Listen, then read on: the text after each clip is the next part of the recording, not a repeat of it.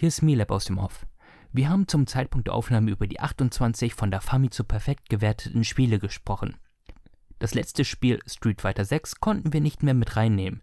Im ersten Part haben wir über die ersten 14 Titel gesprochen und jetzt kommen die nächsten 14. Viel Spaß mit Part 2. Robert. Unter all den Pokémon-Spielen, ne? Die du ja wahrscheinlich so im Laufe deines Lebens gespielt hast. Würdest du sagen, Pokémon Schwarz und Weiß sind da auf jeden Fall an ganz oberster Stelle?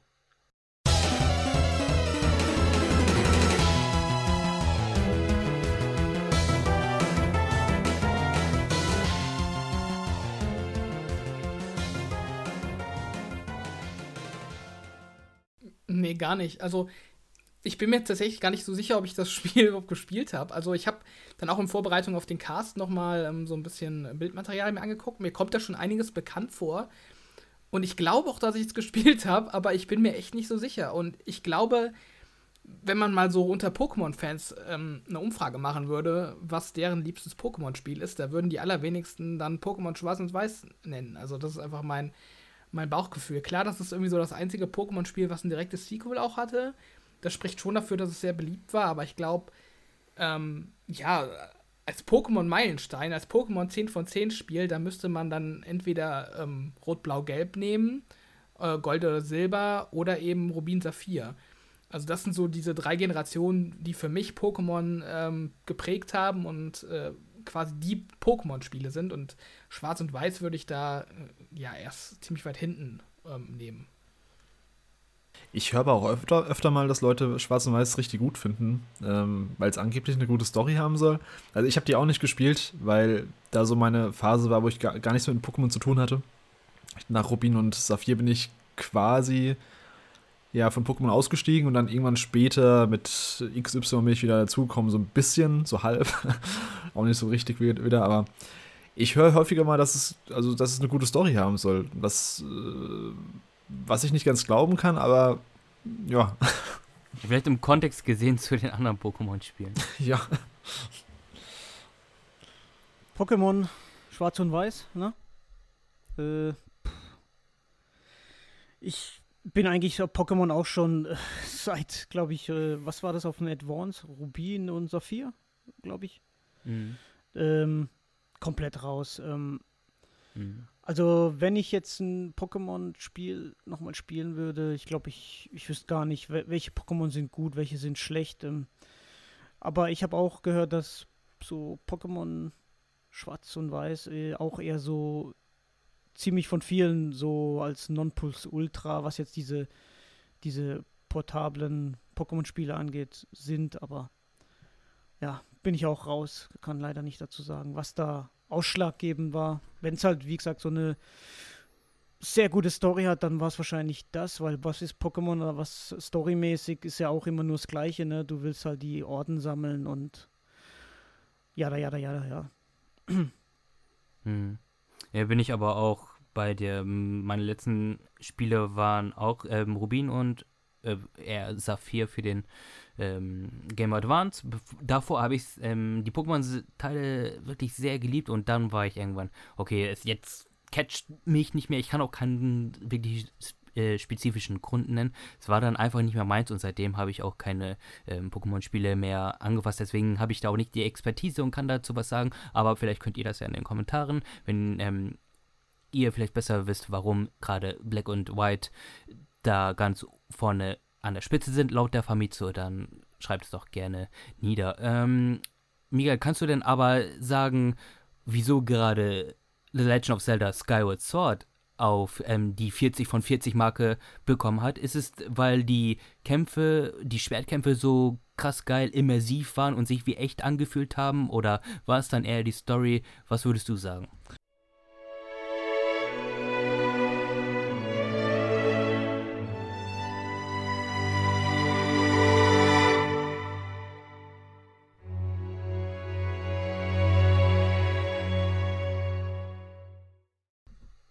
Okay, Skyward Sword ist. Also, ich hab's echt ge. Also, ich fand's gut. Mir hat es sehr gefallen damals. Es ist auch eher so ein Spiel, das viele nicht mögen. Ich kann auch nicht wirklich sagen, woran das liegt. Ähm, die Story hat mir eigentlich damals sehr gut gefallen, auch diese Verbindung äh, zu Vieh und dass da daraus dann eben das Masterschwert resultiert. Das war ja sozusagen das Ursprungs-Zelda von allen Teilen. Darauf basiert ja auch ähm, dann Ocarina of Time und so weiter.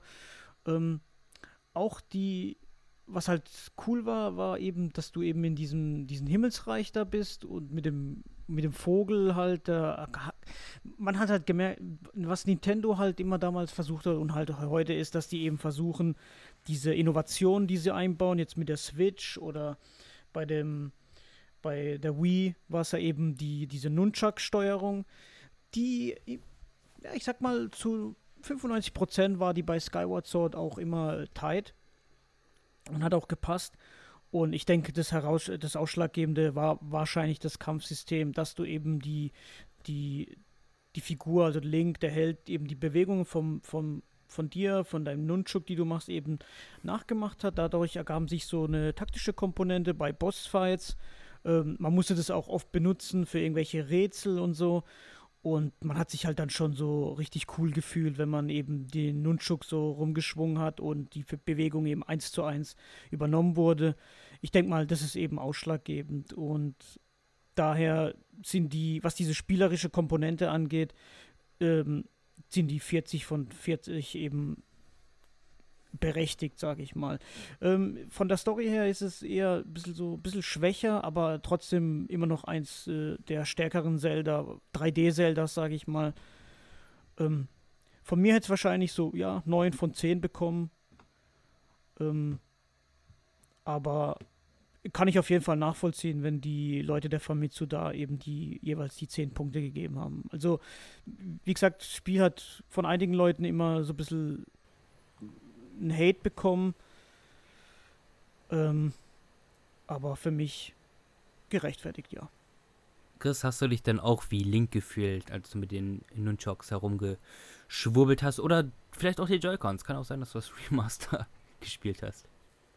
Mm, nee, ich hab's damals auch zur Wii, zum Lounge. Ich hab's zwar so zum Lounge gespielt. Ich mochte ja Twilight Princess ganz gern, das ist hier nicht in der Liste drin, komischerweise was ich so mit am besten finde von den Zelda-Teilen.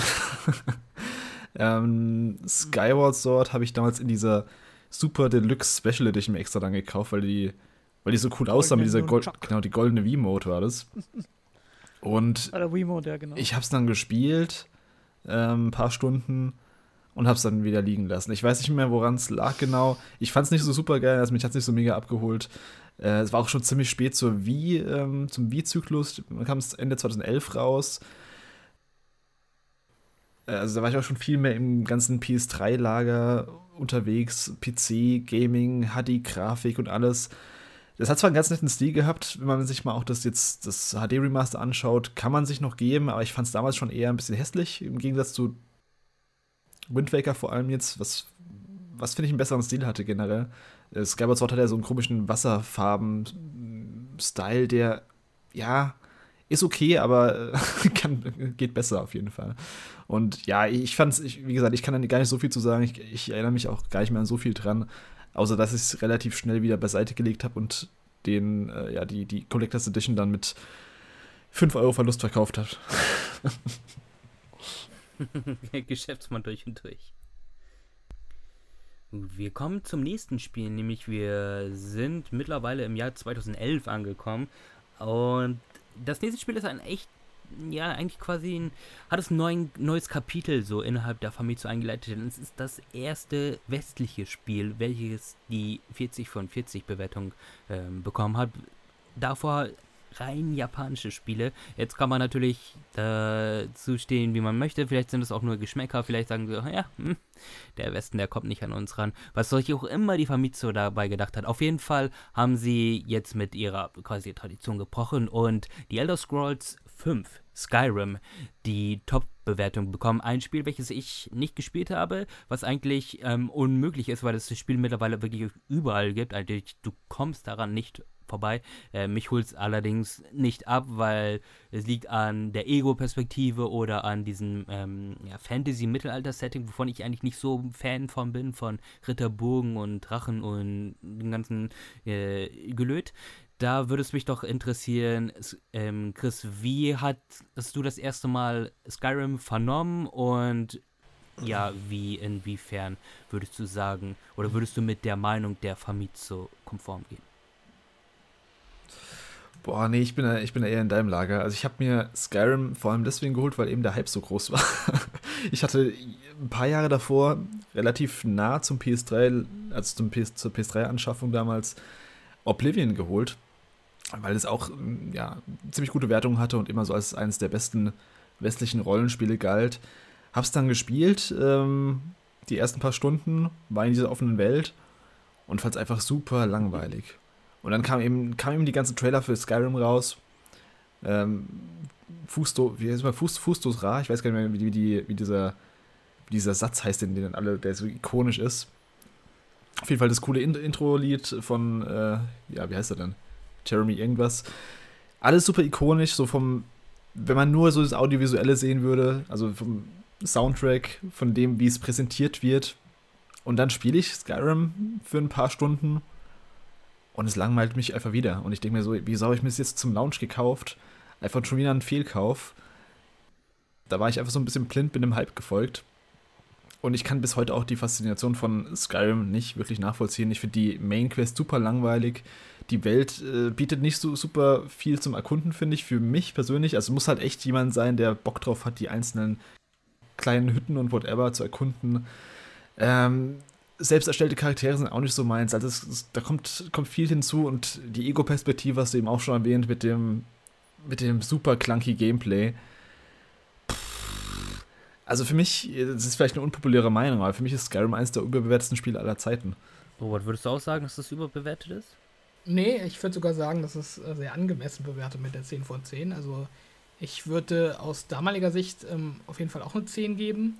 Für mich ist das auch so ein bisschen wie ja, wie ich es auch schon bei Ocarina of Time ähm, beschrieben habe, dass man da klar aus heutiger Sicht einige Aspekte finden kann, die ja nicht mehr zeitgemäß sind oder wo man weiß, dass man es heutzutage besser machen kann. Also gerade so das Kampfsystem, ähm, vor allem so dieser Melee-Kampf äh, mit Schwertern und so, das war schon ein ziemliches Rumgefuchtel und hat nicht so wirklich viel Spaß gemacht.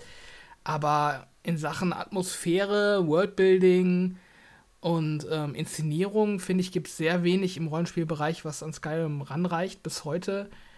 Ähm, also ich, ich, für mich war das einfach so ein, so ein Spiel, wo ich ja über weit über 100 Stunden richtig tief versunken bin und ähm, einfach so total immersiv eingebunden war. Also ich erinnere mich noch richtig gut daran, wie ich da durch diese Höhlen gestreift bin und dann irgendwelche Bücher gefunden habe, die dann die Lore erweitert haben. Also mir hat das super viel Spaß gemacht und ich würde es auf jeden Fall auch noch mal deutlich besser bewerten als Oblivion, ähm, was Chris jetzt so ein bisschen, ja, im Endeffekt gleichgesetzt hat. Ähm, also ich finde, Skyrim ist schon nochmal eine ganze Ecke ähm, mehr streamlined mhm. oder ja, spielerfreundlicher. Also es wirkt schon mal eine ganze Ecke, ja, wie soll ich sagen, ähm, kompakter und knackiger.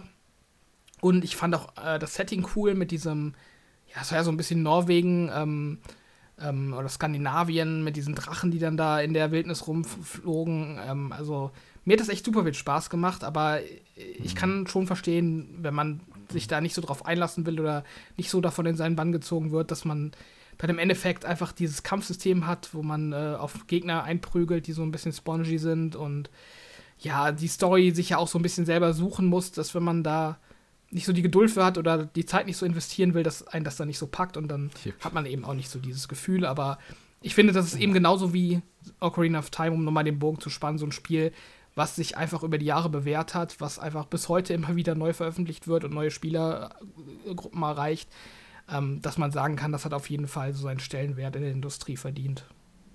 Ich kriege halt schon Ausschlag, wenn ich einfach nur diese steifen, hässlichen NPC-Fratzen sehe von, von Bethesda. Also vielleicht war es auch was Persönliches, aber ich, ich, ich kann das einfach nicht.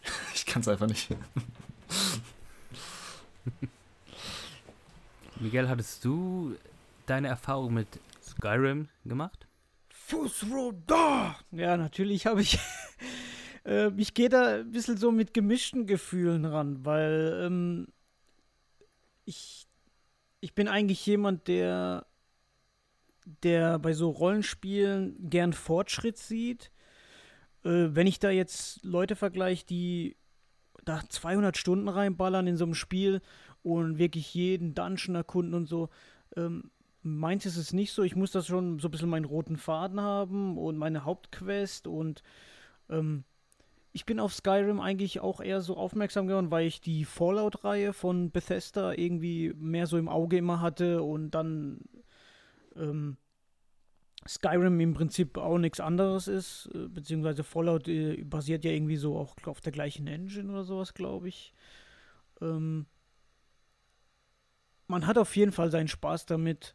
Ähm, man kann auch viel Scheiße bauen und ähm, also ich ich habe das immer gern bei meinem Cousin verfolgt, weil der ist so ein Spieler, der auch viel mit Mods macht auf dem PC und da fand ich das immer, also mit so Mods muss ich auch ehrlich sagen, dass das Spiel tausendmal besser aussieht, auch was die Charakter, Charakter äh, dieses verste die versteiften Fressen und so angeht. Ähm, ich glaube auch mittlerweile, die neueren Ports sind auch um einiges besser, was diesen Flow angeht, grafisch. Ähm, ich glaube, auf der PS3 sieht es immer noch mega hässlich aus, auch für damals. Ich verstehe den Reiz daran, aber kann auch verstehen, wenn man nichts damit anfangen kann. Und ähm, was jetzt die Famitsu wahrscheinlich auch wieder beeinflusst hat, ist eben diese offene Welt. Und ja, von mir hätte es jetzt keine 10 bekommen. Ähm, aber das sind ja, wie, wie, gesagt, eben so persönliche Präferenzen, die man halt legt. Ähm, ich ich brauche da diesen gewissen Fortschritt, den ich auch nach einer Stunde irgendwie erreiche und nicht, dass ich da zehn Stunden spielen muss, um da erstmal wieder voranzukommen. Das, da bin ich aus dem Alter eigentlich raus, ja. Absolut, verstehe ich. Mm, wir kommen zum nächsten Spiel und bei dem Titel sind die, ist die Top-Bewertung sowas von gerechtfertigt, weil holy shit, Final Fantasy 13 2 ist ein absolutes Meisterwerk in meiner. Was gibt's da zu lachen? Das ist einfach so. Und zwar. ich muss halt lachen, weil. ja.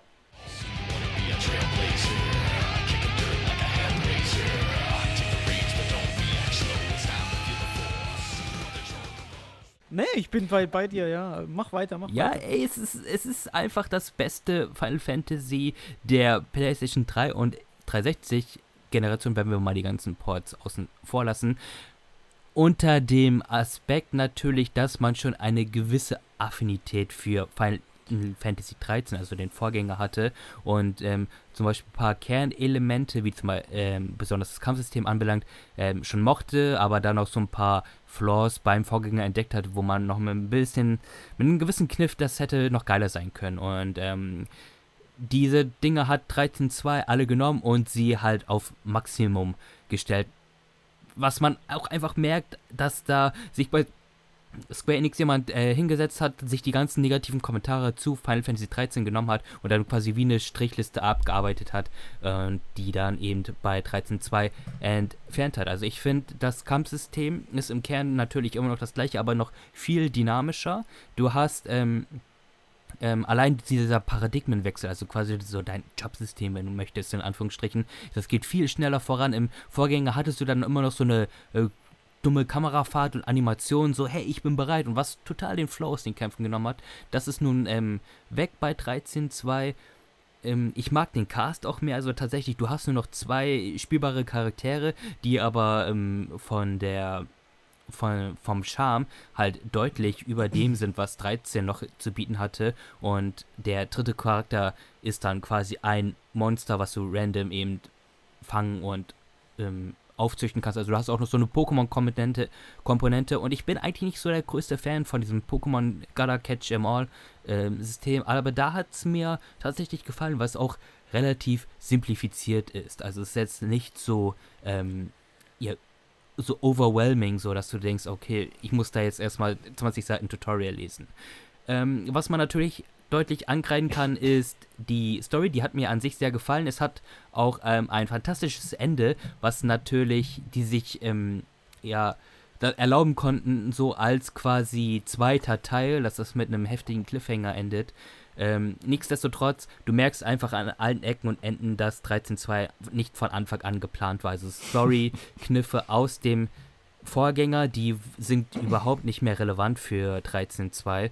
Ähm, man hat die Grundprämisse aus 13 genommen, aber ansonsten eigentlich im Grunde alles verändert, dann eine Zeitreise-Story gemacht, die vorher überhaupt nicht erwähnt wurde. Das muss man natürlich ähm, mögen oder nicht, das ähm, sei jedem selbst überlassen, aber ansonsten, ich liebe 13.2, besonders der Soundtrack, also es ist wirklich für mich Top 3 der Final Fantasy Soundtracks überall, ähm, oder generell, einfach weil er so so experimentierfreudig ist. Das mag nicht jedem gefallen, aber dass mit so vielen Genres gespielt wird, hat mir halt äh, mega krass gefallen. Das Einzige, was ich da wirklich negativ ähm, ankreiden würde, was jetzt aber für mich auch nicht die Gesamtwertung schmälert, ist halt, dass ähm, ja das Spiel halt rausgekommen ist, als Square Enix noch eine sehr merkwürdige DLC-Politik hat. Also du hast da Charakter-Episoden, die dir wichtige Storypunkte vorweghalten. Du hast einen Ort in 13.2 mit dem Kolosseum, welches einfach nur eine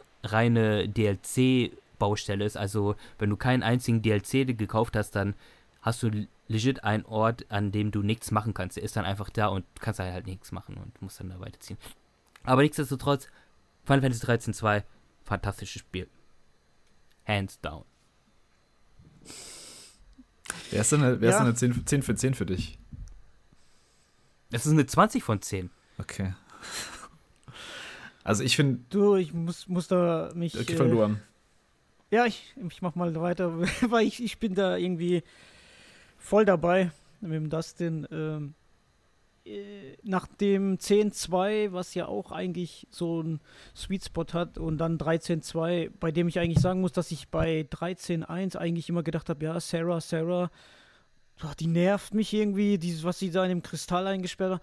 Ich muss echt sagen, ich habe äh, Sarah äh, Farron in 13-2 sowas von lieb gewonnen und auch äh, Noel. Und allein, dass man nur irgendwie zwei Hauptcharakter hat, ähm, reicht es eigentlich vollkommen aus für die Story. Und eben dieses Zeitschreis mit dem Hin- und Herspringen, mit diesen verschiedenen Zeiten. Und dann konntest du ähm, später nochmal zurückspringen und dann diesen einen Boss da auf eine andere Weise kloppen. Ähm, mega gut. Also es, es hat sich nicht so deplatziert angefühlt, wie jetzt zum Beispiel bei einem anderen Spiel, was auch noch hier in der Liste dabei ist. Sondern es hat sich äh, wunderbar irgendwie so eingepflegt, hat mich so ein bisschen an Chrono Trigger erinnert, ganz ehrlich. Was ja auch ein hervorragendes Spiel ist, was eben mit dieser Zeitreise-Thematik spielt. Und der Soundtrack ist ein Banger. Ähm, gut, dieses Paradigmen-Kampfsystem, das kann man eben mögen oder nicht. Ich fand es schon bei 13 irgendwie nicht so überdramatisch, aber kann man gut damit umgehen und bin auf jeden Fall dabei. Von mir kriegt es auch die 10 von 10. Okay. Also vielleicht vorweg, ich, ich mag 13.2. Es ist kein schlechtes Spiel. Ich finde es gut. Aber ich finde, man merkt halt an allen Ecken, dass es nicht geplant war und dass es bisschen zu sehr dem nachrennt, was Final Fantasy 13 versäumt hat. Es ist so ein bisschen das Resultat davon, wenn man zu viel Geld in eine Engine reinsteckt und dann das Geld mit dem zweiten Game nochmal rausholen muss und dann noch mit dem dritten Game rausholen muss. Was mir direkt am Anfang negativ aufgefallen ist bei 13.2 ist, dass die Technik, äh, dass, es, dass die Technik viel schwächer ist als bei 13. Also das Spiel ist viel unpolierter, viel rougher als äh, 13, was man an allen Ecken merkt. Also 13 hatte echt viel höhere Produktionswerte, was, was man nicht nur an den, an den Cutscenes sieht, von denen es in 13.2, glaube ich, fast gar keine mehr gibt von den CGI-Cutscenes oder drei Stück oder so. Ähm, die Story fand ich ziemlich banane. da fand ich 13 wirklich interessanter und ich fand den Cast auch äh, interessanter in 13 und äh, sympathischer. Da kann ich äh, nicht mitgehen. Ich mochte Noel gar nicht. Diesen Moki fand ich ganz schlimm und der hat so ein bisschen die Ära eingeleitet, als die Mokris diese fetten Nasen bekommen haben, die ich einfach äh, abgrundtief hasse. Wirklich, die finde ich ja, den, schlimm. Den Mugel hasse ich aber auch, da bin ich bei dir. Mm. Ich glaube, das war auch die Zeit, Entschuldigung, dass ich dich da unterbreche, aber wo man den irgendwie ähm, eine, immer diese gleiche ultra nervige ja. Synchronstimme gegeben hat ja. im Englischen. Ja, diese super quietschige, hohe I'm here! Ja, so ungefähr. Und natürlich kommt noch ein bisschen so äh, Versus 13 Bitternis dazu, weil das Spiel wurde angekündigt, als eigentlich als Final Fantasy Versus 13 eigentlich schon rauskommen. Sollte als nächstes nach 13, wurde damals angekündigt und dann wurde 13.2 zwischengeschoben und dann kam es wieder nicht und kam wieder nicht, wurde verschoben und ja, es, es wirkte in vielerlei Hinsicht wirklich wie so ein Spiel, was sie raushauen mussten, weil andere Projekte verschoben wurden, weil sie eben die Kosten wieder reinholen wollten. Was ich gut fand, ist, also strukturell fand ich es besser. Es hat die ganzen Spielareale geöffnet. Es gab mehr Locations, viel bessere NPCs, mit denen man auch noch reden konnte, ging das zu 13, wo du eben deinen Grand Pulse hattest, wo, wo, wo gar nichts war. Ähm, also insgesamt war es schon ein gutes Spiel, aber ich könnte auf keinen Fall eine 10 von 10 vergeben. Ich, ich finde es schwächer als 13 insgesamt, weil es ist, äh, ja, weil 13 das rundere Spiel war und das kohärentere Spiel. 13 2 wirkt so ein bisschen wie so eine, nicht bös gemeint, wie so eine kleine Missgeburt. ähm, was dann mit, mit Lightning Returns nochmal noch mal, noch mal verschlimmert wurde. Aber insgesamt hat es trotzdem Spaß gemacht und es hat natürlich den besten Song der Reihe, Crazy Chocobo Song. Deswegen kann ich auf jeden Fall mitgeben, dass, äh, mitgehen, dass es ein cooles Spiel war. Mit dem, ähm, mit dem Production Value bin ich da aber auch auf jeden Fall bei dir. Es sieht deutlich dann noch mal schlecht. Ich meine, Final Fantasy 13 sieht ja heute noch heftig, fantastisch ja. aus. Also es ist echt krass und das, gealtert. Das Schlimme ist, äh, Lightning Returns sieht nochmal schlimmer aus als 13.2. ja, ich denke mal, das liegt natürlich einerseits an der Engine und es ist dann auch ein Kompromiss, den ich dann aber auch bereit bin einzugehen, wenn du dafür dann deutlich ähm, offenere Gebiete und wirkliche Städte hattest. Also Lightning mm. Returns ist ja wirklich schon krass, was du, ähm, was sie da alles hingezaubert haben. Ich meine, wir erinnern uns vielleicht noch an das schöne Zitat von ähm, Kitase war das, glaube ich, der dann gesagt hat zu Final Fantasy 13, nee, also Städte in HD-Zeitalter, das geht nicht mehr. Und wenn das dann eben der Kompromiss ist, okay, wir schrauben da ein bisschen runter und ähm, weil in Final Fantasy 13 hat es halt überhaupt nichts, da bist du ja quasi nur von Schlauch zu Schlauch gelaufen. Er sagt, okay, wir machen das jetzt ein bisschen Billo-mäßiger, haben dafür dann aber schöne Städte. Ähm, ja, das ist dann Kompromiss, den bin ich dann bereit bin anzugehen. Aber ja, ich kann auf jeden Fall deine, äh, ich, äh, deine, deine, Argumente auf jeden Fall nachvollziehen. Hm. Es hieß ja damals von Kitase, dass äh, wenn sie richtige Städte eingebaut hätten, hätte es nur mal fünf Jahre mehr gedauert. Ja. ja okay. Als ob das, das Spiel nicht eh schon zehn Jahre gedauert hat. Ich mag Lightning Returns. Ich mag's auch, aber ich finde es ich find's halt trotzdem einer der schwächeren Titel so von den ja, es war generell nicht so die super starke Zeit für Final Fantasy, jetzt gerade für Mainline Final Fantasy, die ja so nach 12 ist ziemlich bergab gegangen für eine Zeit lang. Mhm. Und ich mag 13, also ich bin, glaube ich, einer der wenigen, die es wirklich gut finden. Oder zumindest sehr gemocht haben. Wäre jetzt nicht unter meinen Top 5 oder so, aber es wäre auf jeden Fall ähm, ein Spiel, mit dem ich. Das müsste ich auch mal nochmal nachholen. Ich habe es nur einmal wirklich durchgespielt und da hätte ich echt nochmal Bock drauf, da ah, mal zurückzukehren. Okay, ja, nee, das, das verstehe ich, aber ich habe 13 auch echt, echt gemocht, als ich das erste Mal gespielt hatte. Ähm, und hab's dann nochmal noch mal replayed mm. vor dem Release von 13.2, als es damals rauskam. Und okay. dann, als noch so ein bisschen so der, der Glanz verflogen ist, da habe ich dann schon gemerkt, okay, mh, mm, ich spiele es jetzt dann nur für die Story und nicht für, für das, die Erfahrung an sich. Und dann ist es halt schon wirklich, okay, du läufst äh, ein Schlauch lang, Cutscene, Schlauch, Cutscene. Mm. Und, ähm, ähm, ja.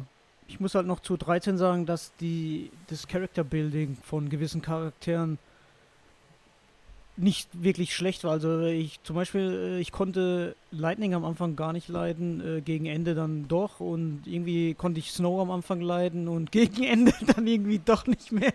Also ziemlich gemischte Fühle, äh, Gefühle bei dem Cast auch gehabt. Ähm, aber ja, äh, es hat auf jeden Fall seine Stärken. Die, die komplette 13er-Reihe, also 13.2 äh, und, und Lightning Returns und 13 eben, es, es hat was, ja. Ah, das war so ein Punkt, den ich noch anbringen wollte. Was haben, was haben die zur Hölle mit, mit Snow und Sarah gemacht in 13.2? Das endet Teil, als Teil 1, also 13 endet damit, dass die sich wieder versöhnen bzw. sich wiederfinden und quasi die Hochzeit ansteht. 13.2 ist dann ja, sie sind getrennt. Äh, Snow ist irgendwie in so einem Wald und Sarah ist mit so einem Mugel und so einem Rando unterwegs, der jetzt eher irgendwie ihr Love, Love Interest ist, ihr neues. Wo ich mir auch dachte, what? Was ist jetzt los? That's life. Ja, irgendwie. Ja, das, das ist ja, Alter, ja, die ja. sind sich total auseinandergegangen. Den hat es auch nicht interessiert, dass ähm, Sarah gar dann nicht, auf einmal da mit einem neuen da ankommt und er quasi gekackold wurde. Ja, richtig. Und, ähm, der ist halt kurz ja, Kippen holen gegangen, der Snow. Ja. ist er weggeblieben. Das sind so ein paar Gripes, ja, die ich habe. Ähm, aber ist doch auch mal was, äh, dass es eben so ist und nicht, äh, Pipapo, Pärchen Forever und ja. Ja, man muss Gut, halt, man muss halt storytechnisch irgendwie erklären können und das haben sie halt nicht. Ja. Aber ja, gerne nächstes Spiel. Aber gut, wir, wir, wir wissen ja auch Final Fantasy 13 und dann hören wir auch gleich möglich mit dem Final Fantasy Talk auf. Ähm, wenn die ganze Final Fantasy 13 Trilogie es nicht ganz geschafft hat, ist dann wirklich so die Welt wirklich organisch zu erklären und Mm. das meiste ist dann in irgendeinem Wiki wird es dann wahrscheinlich Datenlog gestanden haben, warum die sich da auseinandergelebt haben oder so, haben wir vielleicht nicht, haben wir Äh, vielleicht überlesen. Ganz kurz wegen, wenn du das schon sagst mit dem Wiki, ich muss zugeben, als ich 13 damals gespielt habe zu Release, äh, habe ich das Ende auch nicht wirklich verstanden, was da war mit Grand Pulse und mit dem und mit mit äh, Vanille und was weiß ich. Äh, pff, da musste ich auch im Lösungsbuch nochmal irgendwie die Story so kurz nochmal durchlesen. Ähm, Robert, was hast du zu Kid Icarus Uprising zu sagen?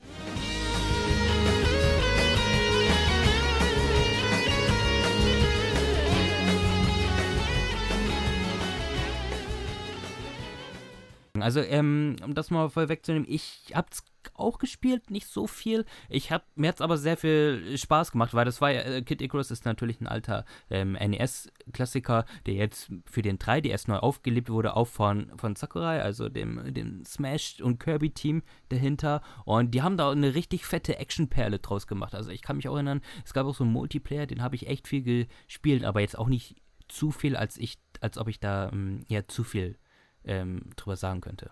Ich habe es leider auch nie durchgespielt, aber ich muss sagen, für mich war das so ein kleiner Hoffnungsschimmer für Nintendo, weil ja, das, das, das kam zu so einer Phase, wo man sich von Nintendo eigentlich gewünscht hat, dass sie mal eine neue IP bringen, weil äh, so wie man jetzt bei Xbox oft vorwirft, dass sie eigentlich nur Forza und äh, Gears of War und Halo bringen, gab es da bei Nintendo mal so eine, eine Zeit lang der Vorwurf, ähm, dass eigentlich immer nur Zelda und Mario kommt und irgendwie von Nintendo mal ja, eine neue große Marke etabliert werden müsste. Und ich finde, ähm, sie hatten da mit Kita, Kid Icarus eigentlich einen ziemlich guten, ja, einen guten ähm, Ansatz gefunden, einen neuen Charakter zu etablieren und auch mit coolem Gameplay und auch einem coolen Design einfach generell.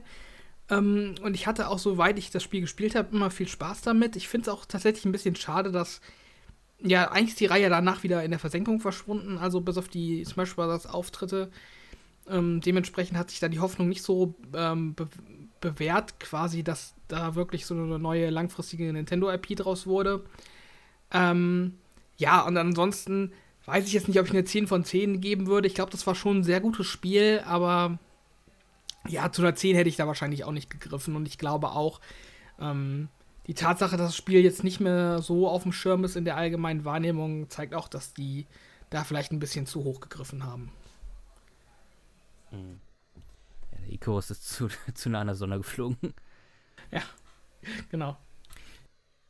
Ja, aber es ist auch krass so, dass da nie wieder was kam, ne? Also ich glaube, das war wirklich das letzte Abenteuer von dem. Ich meine, natürlich, er ist ein regelmäßiger äh, Cast bei Smash Bros. dabei, der gute Pit, aber so solomäßig nichts.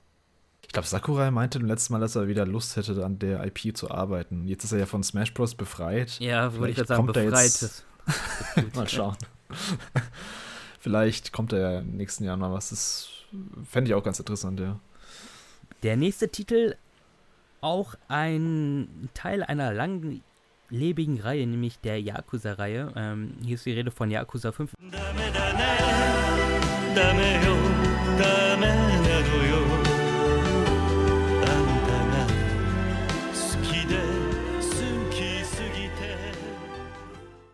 Speziellen der bislang einzige oder das einzige Spiel dieses Franchise, welches die volle Bewertung der Famitsu bekommen haben, bekommt hat. Ähm, bei dem Spiel, ich kann es nachvollziehen, wieso, weshalb und warum, weil gameplaymäßig ist Yakuza 5 einfach ein unfassbares Biest. Also was du da für Sachen machen kannst, du kannst da hunderte von Stunden reinstecken. Ähm, du hast fünf Charaktere jetzt diesmal, die du spielen kannst, äh, in fünf verschiedenen japanischen Städten. Jeder hat neben den ganzen vielen Nebenquests, die es ja ähm, gibt, hat jeder noch so seine eigene ähm, seine persönliche Side-Story, wie zum Beispiel ähm, mit, mit dem Hauptcharakter Kirio ein Taxi-Minispiel haben kannst. Also wo du dann wirklich crazy Taxi-mäßig ähm, ja, Leute abholen musst und die zu einer bestimmten Station bringen musst, aber unter dem Kniff, dass du auch wirklich die ähm, Verkehrsregeln beachten musst. Und natürlich auch, weil es in Japan spielt, der Linksverkehr und Pipapo und da auf Gameplay-Ebene, auf Gameplay-mäßiger Ebene objektiv 100% ist das die äh, 40 Punkte wert. Subjektiv ähm, vielleicht nicht so ganz, weil ähm, storymäßig fand ich Yakuza 5 jetzt nicht so stark. Ähm, Miguel, wie ging es dir dabei? Ähm, ja, mh, mm, storymäßig fand ich Yakuza 5 auch eher schwach oder schwächer. Ich fand den, den letzten Bosskampf, den fand ich sehr gelungen äh, wo die da dann auch im Schnee kämpfen und so. Das fand ich richtig gut. Ansonsten äh, glaube ich auch, was ausschlaggebend war, war eben diese, die Gameplay-Elemente. Und äh, ich muss auch sagen, ich bin, äh, was Yakuza 5 angeht, ähm, es, was mir auch wirklich gefallen hat, ist wirklich eben diese, diese Drama-Stories, also so, so heißen die ja. Das Kirio zum Beispiel mit dem Taxifahrer, dann hast du ja noch diesen einen Charakter, der, der früher ähm, Profi-Baseballer war und eben mit, mit Haruka, dann diesem Idol und so. Also was das angeht, pff, Wahnsinn. Also was da alles an Spielelemente reingepackt worden ist, vom Rhythmusspiel bis zum Taxisimulation, bis äh, Baseball-Minispiele, bis äh, auch diese, dieses Jahr, diese Sache mit der Jagd, mit dem, mit Saijima und so. Also ich denke, das werden wir dann im Aniki-Cast nochmal voll ausschlachten, was das angeht. Aber ja, was diese spielerische Leistung angeht, dieses, dieses Erlebnis und so, da ist auf jeden Fall die, die volle Punktzahl ähm, auf jeden Fall gerechtfertigt. Ähm, storymäßig ähm, eher weniger, aber ja, kann ich auf jeden Fall nachvollziehen, was das angeht. Ja, es wird wahrscheinlich auch die volle Punktzahl bekommen haben, weil du da einen Grizzly Bär mit plus Faust auf die Fresse Auf jeden Fall. Dann sagt ihr, ihm, Chris und Robert, ihr habt gar keinen wirklichen Bezug zu der Reihe, oder? Ich habe nur Yakuza Zero mal angefangen zu spielen, aber da kam dann auch irgendwas dazwischen, weshalb ich es dann wieder äh, fallen gelassen habe. Aber das ist auf jeden Fall so eine Reihe, von der man immer nur so viel Gutes hört. Und auch was ich davon höre, das, das trifft eigentlich auch meinen Geschmack. Deshalb will ich mir da eigentlich mal die Zeit nehmen, da mal einzusteigern. Ähm, aber ja, bisher noch nicht dazu gekommen.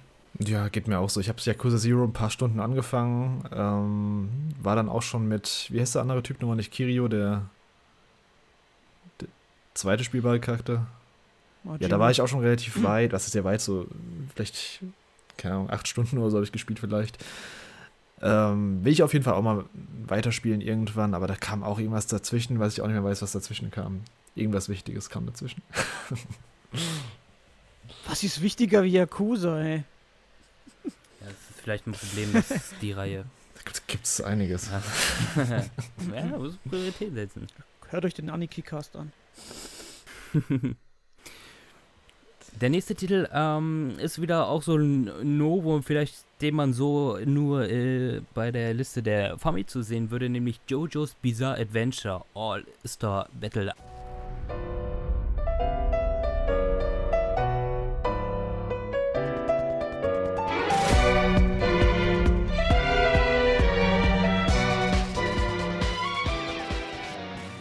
ein ja, Prügler von CyberConnect 2, also den Leuten, die auch die Naruto-Spiele gemacht haben und auf jeden Fall audiovisuell ähm, da einiges zu beigetragen haben. Und ich muss auch sagen, so von dem, was ich gesehen habe von JoJo's Bizarre Adventure, ähm, das fängt den Stil schon gut an. Also ich muss sagen, ich bin auch nicht wirklich bewandert, was den Manga oder den Anime anbelangt.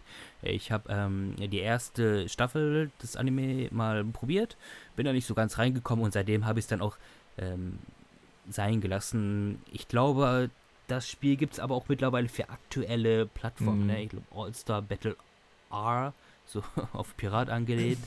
Ähm, sollte mittlerweile für aktuelle Konsolen sein und ähm, ja, ich kann dazu aber nicht wirklich was sagen. Habt ihr das denn gespielt? Ich habe es nur mal auf der Gamescom letztes Jahr gespielt. Da hatte ich auch so einen Termin bei Bandai Namco. Da haben sie eben diese, äh, ja, diese abgegradete Version für die aktuellen Konsolen, dieses All-Star Battle R. Ja, stilistisch sieht es schon ganz cool aus. Ich bin jetzt auch mit Jojo nicht bewandert, deswegen kann ich dazu nicht so viel sagen. Hat gewirkt wie so ein kompetenter, also wie so ein kompetentes äh, Fighting-Game. CyberConnect sind ja auch immer ganz gut, was das angeht. Die Naruto-Spiele mag ich zum Beispiel ziemlich gern. Ähm, ich glaube, wenn, glaub, wenn du Fan bist, dann kannst du damit wahrscheinlich nichts falsch machen. Aber ob das jetzt so eine 10 von 10 ist, kein Plan. Also, das habe ich jetzt nicht gesehen, Ja. aber. Müssen wir, jetzt mal, müssen wir jetzt einfach mal so hinnehmen. Wir kommen zum nächsten ähm, westlichen Spiel. Tatsächlich auch ein Spiel. Robert, sag du doch mal, würdest du GTA 5 ähm, getreu dem Motto der Lochis, GTA 5 hat mein Leben bestimmt, äh, die volle Punktzahl geben?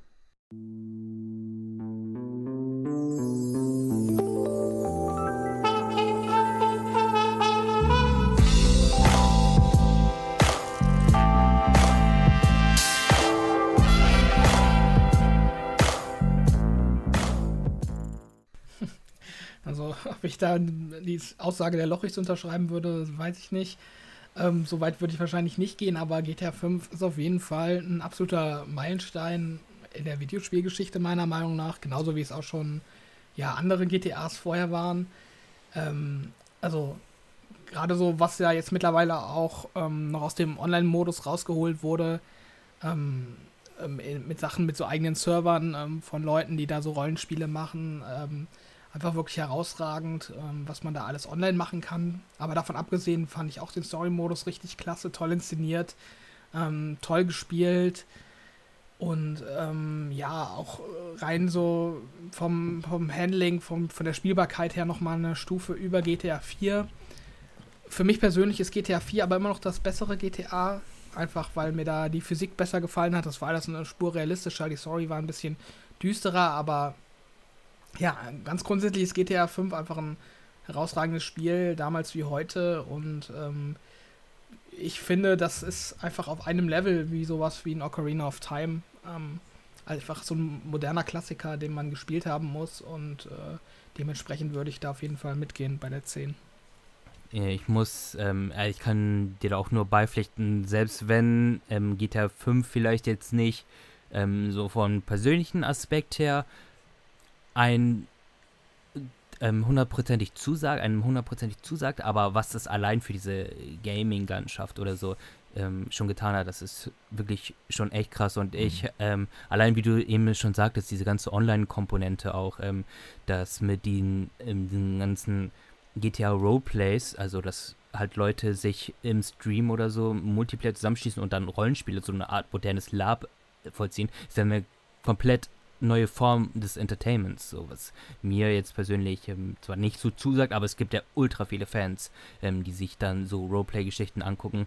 Und ich hatte natürlich auch immer ähm, so als Kind so mit meinen Cousins und so immer ein GTA gespielt, aber das war dann mehr so auf einer Casual-Ebene. Okay, wir cheaten uns dann jetzt irgendwie den fliegenden Panzer und machen dann da Quatsch. Und GTA 5 war dann so das erste Spiel, was mich dann halt vollkommen abgeholt hat vom mh, vom einmal vom vom ja, Kampfsystem quasi. Also du hast ja so, eine, so quasi ein Third-Person ähm, dahinter. Also die Ballereien so- ansonsten im, in dem GTA waren halt immer recht rudimentär. Da hat es mir das erste Mal wirklich Spaß gemacht und ich liebe halt auch wirklich die die Welt, so Los Santos und ähm, was da alles drumherum passiert. Das fand ich schon echt ganz große Klasse und ähm, ich hatte zu der Zeit, als es rausgekommen ist, nämlich 2013, da war ich gerade in der Berufsschule. Ich kann mich noch erinnern, dass wir da irgend so einen Dude hatten, der dann schon angekündigt hat, ey, yo, wenn GTA 5 kommt, ich komme einfach nicht mehr zur Schule. Das war's dann. Wir haben so, ja, ja, äh, schnack, schnack du mal so. Und dann kam das Spiel raus und der war wirklich nie wieder gesehen. Also nicht nur zu dem Release-Zeitpunkt, auch danach, so das ganze komplett, der, der kam einfach nicht mehr wieder. Ich weiß auch nicht, ob er dann, wahrscheinlich ist er auch nicht mehr zur Arbeit gegangen oder sonstiges, aber den hat GTA 5 wirklich halt komplett eingenommen. Und ich kann mich dann auch erinnern, als die Credits liefen, ich war dann einfach nur äh, glücklich. Und ich glaube, das ist auch so ein Ding, wo ich mir noch nicht mal sicher bin, ob das ein GTA 6 so wirklich wieder reproduzieren kann, so dieses Gefühl. Ähm, ja. Hm. Also für mich definitiv verdient GTA 5. Ja, ich, ich fand GTA 5 auch sehr gut. Also für mich persönlich wäre es keine 10 von 10, aber so den kulturellen Impact, den, den das Spiel hat und immer noch äh, hatte, beziehungsweise immer noch hat, kann man halt nicht genug betonen. Also das hat auf jeden Fall eine 10 von 10 verdient in der Hinsicht. Äh, ich verstehe da auch die Faszination viel mehr als bei so einem Skyrim. Und die Story fand ich auch cool mit den Charakteren. Ähm, immer diese leichte satirische Note auf die amerikanische Gesellschaft. Hat mir alles sehr gut gefallen. Das ist ein krasser Spielplatz. Äh, GTA Online hat Robert eben schon erwähnt. Das ist so heftig, was daraus geworden ist inzwischen. Gameplay-technisch fand ich äh, ja sowas wie Red Dead Redemption auch von, von der gesamten Erzählung finde ich äh, Red Dead Redemption immer noch cooler von Rockstar. Das habe ich ein bisschen mehr mitgenommen, aber äh, GTA 5 ist schon auf jeden Fall ein Meilenstein und das kann man, glaube ich, da kann man auf jeden Fall eine 10 von 10 runtersetzen. Ja, ich auch. Ja, bin ich auch mit dabei. Ähm, also GTA 4, natürlich, klar, das war dieser, dieser Sprung dann von der PS2 auf die 3er, aber ich finde, äh, 5 hat nochmal alles komplett nochmal auf eine andere Höhe gehievt, weil äh, gameplay-technisch, was die, was eben shootermäßig angeht, ähm, kann es halt äh, mega gut mithalten mit, äh, mit anderen Shootern, sage ich mal. Weil ich fand immer die, genau diese Mission, wo du viel ballern musst, das fand ich schon bei den 3D-GTAs immer furchtbar, aber bei GTA 5 hat es alles wunderbar gepasst, auch gameplay-technisch. Ähm, es war auch ziemlich fair mit diesen Checkpoints in der Story drin und ich finde, die Story ist ähm, auch eine der besten, was jetzt die GTA-Reihe GTA angeht, auch mit diesen drei Charakteren, wo du dann, jeder hatte so seinen, seinen eigenen, seinen eigenen eigene, ähm, Charakter im Prinzip. Ähm, ähm, super geschrieben auch, äh, super gespielt auch. Also die Synchronsprecher haben echt da wirklich was geleistet und also volle Punktzahl natürlich. Also allein ja, kann man eigentlich nichts dazu sagen. Ich finde bis jetzt das beste GTA. Also ich weiß nicht, wie sie das jetzt noch, noch trumpfen sollen mit, mit dem Sechser, aber von der, zu der Zeit eben dieser Sprung von, der, von, P, von GTA 4 auf 5 war das schon mächtig, ja. Wie mächtig war denn für dich, Miguel, Metal Gear Solid 5 The Phantom Pain?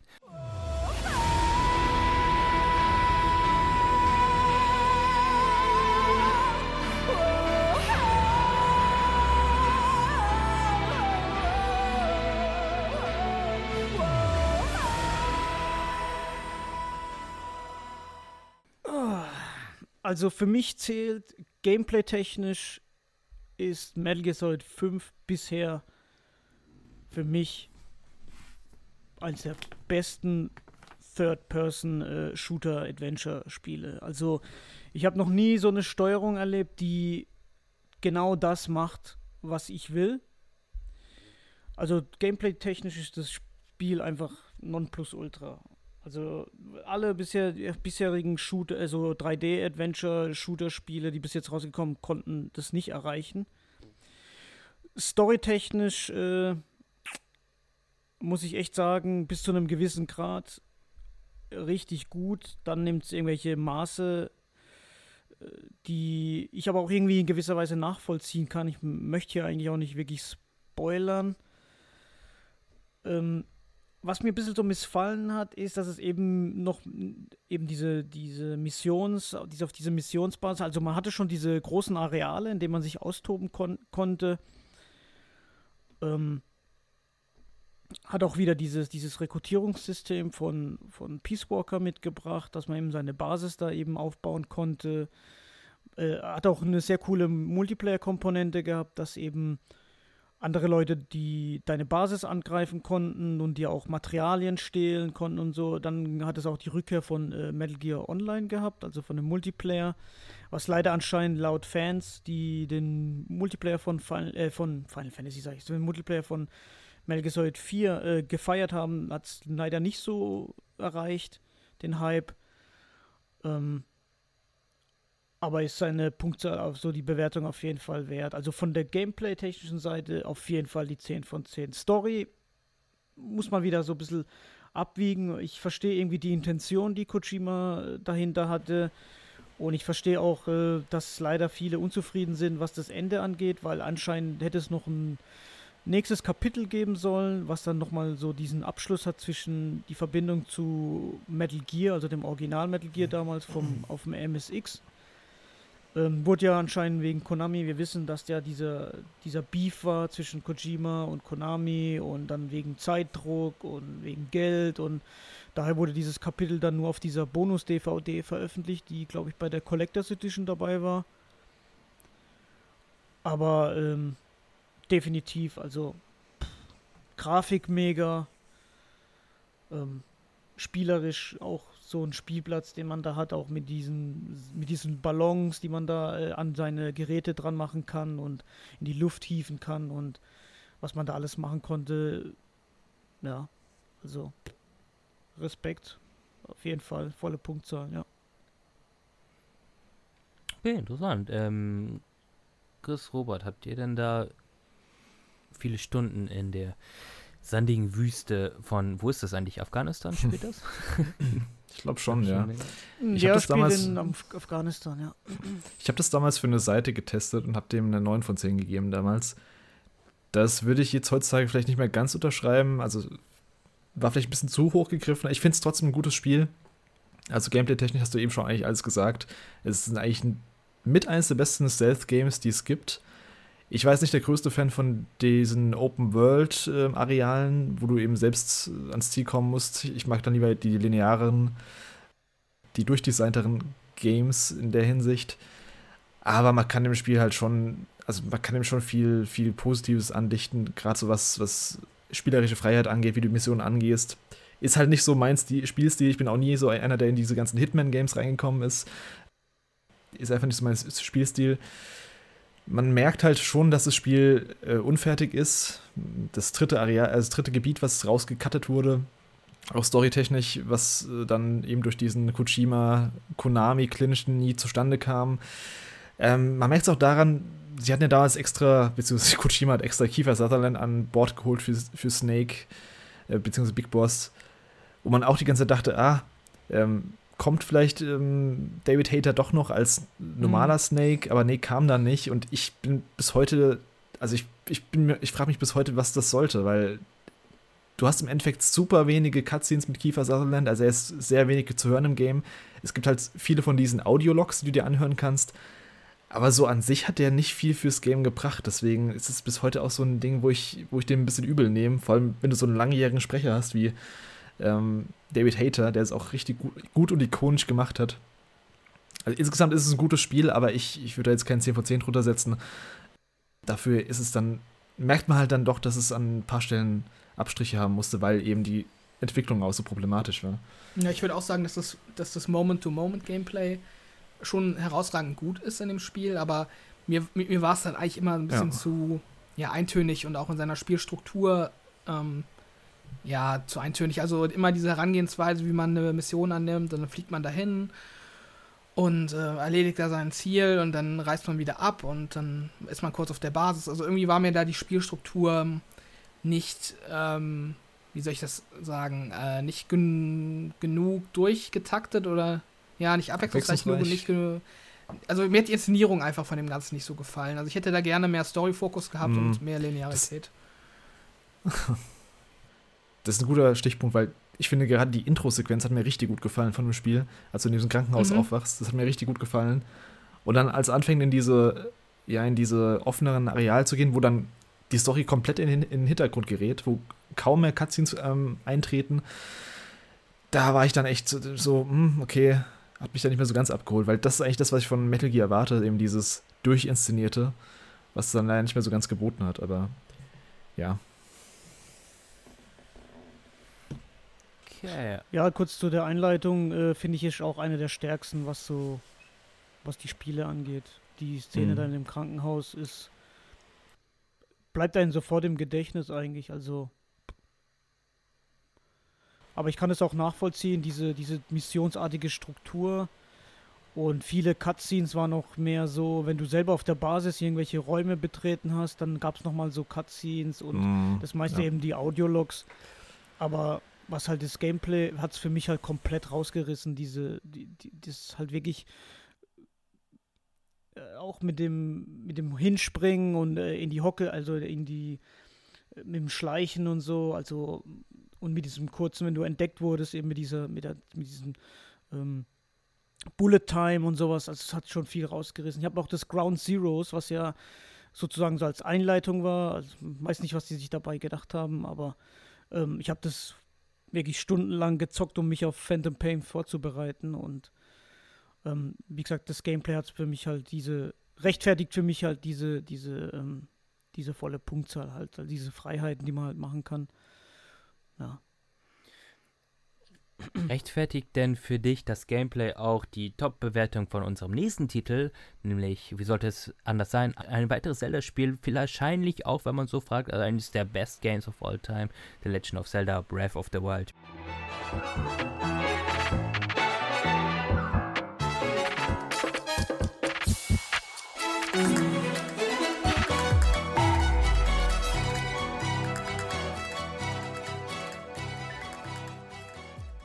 Miguel, deine große Stunde hat geschlagen.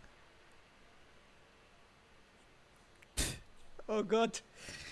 Ähm, ja, ich hoffe, ich werde jetzt nicht Hate kassieren, weil ich finde, für mich ist Breath of the Wild mit eins neben den CDI-Spielen eines der schlechtesten Zelda, die es für mich gibt. Ja, es ist so. Da muss ich wirklich ehrlich sein. Ähm, das liegt aber eben daran, was man haben möchte und was eben Breath of the Wild liefert. Weil, wenn ich das jetzt so mit Phantom Pain vergleiche, wo ich das Gameplay eigentlich alles rausgerissen hat, verstehe ich, warum Breath of the Wild die aus dieser Spielewiese, die es eben bietet, warum es da so vielen gefällt oder warum die Famitsu da die volle Punktzahl gegeben hat. Ähm, aber für mich ist Breath of the Wild wirklich ein schlechtes Zelda. Ähm, das liegt vor allem daran, äh, ich, ich habe dem Spiel wirklich viele Chancen gegeben. Ich habe das jetzt vor dem Release von Tears of the Kingdom auch nochmal eingelegt und ich komme einfach nicht damit klar. Viele wenn man die Leute fragt, ja, was findest du eigentlich so geil an Breath of the Wild, dann heißt es, ja, die Welt ist so riesig, ähm, die, dieses, dieser Entdeckungsdrang, überall findest du was, ähm, die, du kannst dich überall frei bewegen, du kannst jeden Spot, den du auf der Map dann vom Weiten siehst, kannst du hingehen und da hochklettern. Und das finde ich alles wunderschön, aber diese beschissene Ausdaueranzeige, bei der du drei Meter rennst mit Link und dann muss sie sich wieder aufladen, das beschränkt für mich im Prinzip das komplette, diesen kompletten Entdeckungsdrang geht bei mir total flöten. Weil ich habe diese riesige Spielwiese, werde aber dadurch schon beschränkt, dass ich eben eine Ausdaueranzeige habe, die man zwar, indem man diese Schreine macht, eben aufleveln kann. Ähm, dann eben die, das beschissene System mit den Waffen, die kaputt gehen, die eigentlich auch äh, ihren Berechtigung haben aufgrund des Lores, wegen diesem Zeit der Verheißung oder wie das heißt. Ähm, alles schön und gut, aber wenn ich irgendwie laufe und ich sehe dann so eine Basis mit irgendwelchen Moblins und ich denke mir ja, okay, was gibt es da zu entdecken, dann gehe ich da hin, mache erstmal fünf Waffen kaputt, weil die einfach Schaden fressen ohne Ende und dann kriege ich so einen beschissenen Bogen, der viel schlechter ist wie den, den ich irgendwo in, einer, in irgendeinem Wald gefunden habe, wo keine Gegner waren, dann komme ich mir ein bisschen verarscht vor, also ganz ehrlich. Also mir hätte es gefallen, Breath of the Wild, wenn es wenn die das schon so Skyrim-mäßig gemacht haben, weil da, das wird auch immer oft mit Skyrim verglichen, eben durch diese große Spielwiese, diesen großen Entdeckungsdrang, dann hätte es mir gefallen, wenn sie es wirklich RPG-mäßig gemacht hätten, wie jetzt die, die großen Open-World Assassin's Creed wie Valhalla und ähm, Odyssey, dass man eben auch so eine Art Fortschritt hat, wenn du auch Gegner besiegst, weil leider ist bei Breath of the Wild auch so, dass du eben dadurch, dass du überall hingehen kannst, kommst du vielleicht an eine Stelle, an der so ein Turm war. Das war jetzt bei mir so ein gutes Beispiel, an dem ich hochklettern wollte. Dann kamen irgendwelche Gegner, die haben mir einen Schuss verpasst und dann habe ich gleich von fünf Herzen nur noch ein halbes Leben gehabt, ein halbes Herz gehabt. Das nimmt bei mir diesen Spielspaß äh, komplett weg. Und wenn ich vor allem halt zehn Minuten da durch die Pampa rennen muss, nur um zwei Zentimeter auf der Karte aufzudecken, äh, sorry, nee, geht für mich gar nicht. Also verstehe ich nicht. Ähm, auch das Fehlen der Dungeons, äh, dieses typische, was bei Zelda eben ist, dass du in Dungeons unterwegs bist und dann eine spezifische Waffe freischaltest, die du auch als für Rätsel benutzen musst im Dungeon selber. Das fehlt komplett für mich. Auch der Soundtrack ist mega beschissen, muss ich ehrlich sagen, wenn ich da auf Gegner treffe, die Und dann kommt, spielt da so eine Dudelmusik, als ob man irgendwelche Teller und Gläser und Töpfe die Treppe runterschmeißt. Also, ey, sorry.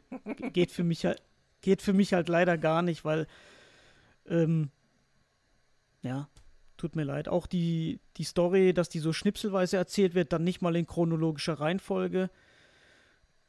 Nee, tut mir leid. Es missfällt mir einfach so viele Sachen, die mich eigentlich eher stören, als mir Spaß zu machen. Und deswegen äh, tut es mir leid, wenn ich sage, es ist ein schlechtes Zelda, weil wenn jetzt jemand kommt, ja, Miguel, du hast es leider nicht durchgespielt, ja, muss ich sagen, ja, werde es wahrscheinlich auch nie durchspielen, weil es einfach viel zu viel frustet, meiner Meinung nach. Ja, das war's. Mic Drop. Ja, das ist meine Ansage. Ähm, Robert, ist es, würdest du da generell mitgehen? Ja, das Ding ist, ich kann viele der Kritikpunkte, die er jetzt genannt hat, ähm, sehr gut nachvollziehen und ich teile auch viele davon. Aber trotzdem ist es so in der Gesamtheit bei mir nicht ganz so, ähm, so weit unten. Also ich hatte schon Spaß mit Breath of the Wild, aber ich finde auch, dass es eins der overhypedesten oder überbewertesten Spiele ist, die ich ja in meiner Gamer-Karriere gesehen und gespielt habe. Also für mich ist das halt so ein, ja, so nach Bauchgefühl her so eine 7 von 10 eher. Ähm, ich finde auch, es gibt da viele Ideen, die wirklich gut sind und aus denen man viel machen kann. Aber es gibt dann auch gleichzeitig einfach technische Hürden oder auch ähm, ja, so, so andere Spielelemente, die nicht so gut ausbalanciert äh, wurden, die dem Ganzen dann immer wieder so ein Bein äh, in den Weg stellen. Also, ja, gerade so, was du sagst mit dem Erkunden, dass man mit so einer niedrigen Ausdauerleiste ähm, startet und dass man dann auch äh, kaum Schaden verursacht bei den Gegnern. Das ist am Anfang, ähm, in den ersten Spielstunden, ist es wirklich mühselig zu spielen, finde ich. Und ähm, man braucht echt eine ganze Zeit lang, bis man sich dann so eine gewisse Anzahl an Herzen ähm, ja, geholt hat und eine, eine Auswahl von guten Waffen, bis das Spiel dann erst anfängt, wirklich Spaß zu machen. Also es ist ein ganz gutes Spiel und ich kann auch noch nachvollziehen, wenn Leute es besser finden als ich, aber ich glaube, eine 10 ist es für mich nicht mal mit einem Fanboy-Bonus. Also, wenn man jetzt so wirklich super krasser Zelda-Fan ist und äh, auch genau dieses Konzept toll findet, selbst dann würde ich halt sagen, eine bei einer 9 ist Schluss. ist jetzt vielleicht auch ein bisschen willkürlich von mir eine Grenze gezogen, aber das ist einfach für mich so mein Empfinden. Also für mich ist das halt so eine 7 in, in, der, in der Spitze eine 8.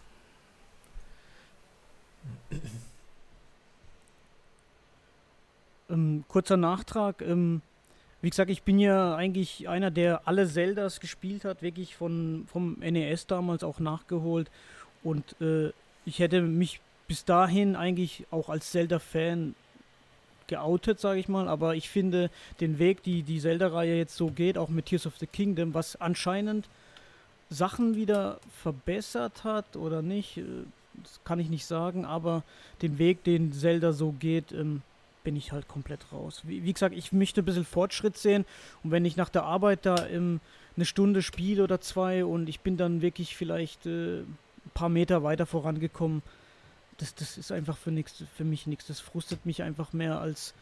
äh, Ich kann da nicht äh, erwarten, dass ich erst mal 30 Stunden spielen muss, damit ich erst äh, reinkomme und Spaß habe. Das, das, da bin ich einfach zu alt oder zu, zu intolerant oder zu blöd oder was auch immer. Ähm, und äh, man merkt auch, dass im Fokus einfach nur diese, diese spielerische Spielereien sind und nicht wirklich die Story. Also wenn du jetzt irgendwie fürs Vergleich den letzten Bosskampf bei, bei Ocarina of Time, der eigentlich mega episch ist, mit, dem, mit diesen oben auf dem Turm und mit der Musik und wo halt so zurückbleiben, im Gedächtnis bleiben und äh, du siehst ja bei Tears of the Kingdom überall auf Social Media wirklich nur die Sachen, wo sie da bauen und bei Breath of the Wild auch nur diese coolen Sachen, die die da machen, dass sie mit dem Gleiter irgendwie fliegen und dahin und so einen krassen Sprung machen und in der Luft dann einen Gegner abschießen. Das sind so diese Highlights des Spiels und das ist für mich aber nicht, was ein Zelda halt ausmacht, ja. Ist halt so. Äh, Chris, wolltest du da noch irgendwas ergänzend hinzufügen? Ich kann eigentlich gar nicht mehr so viel zu sagen. Ich, ich fand das Spiel gut, ich habe es durchgespiel, durchgespielt.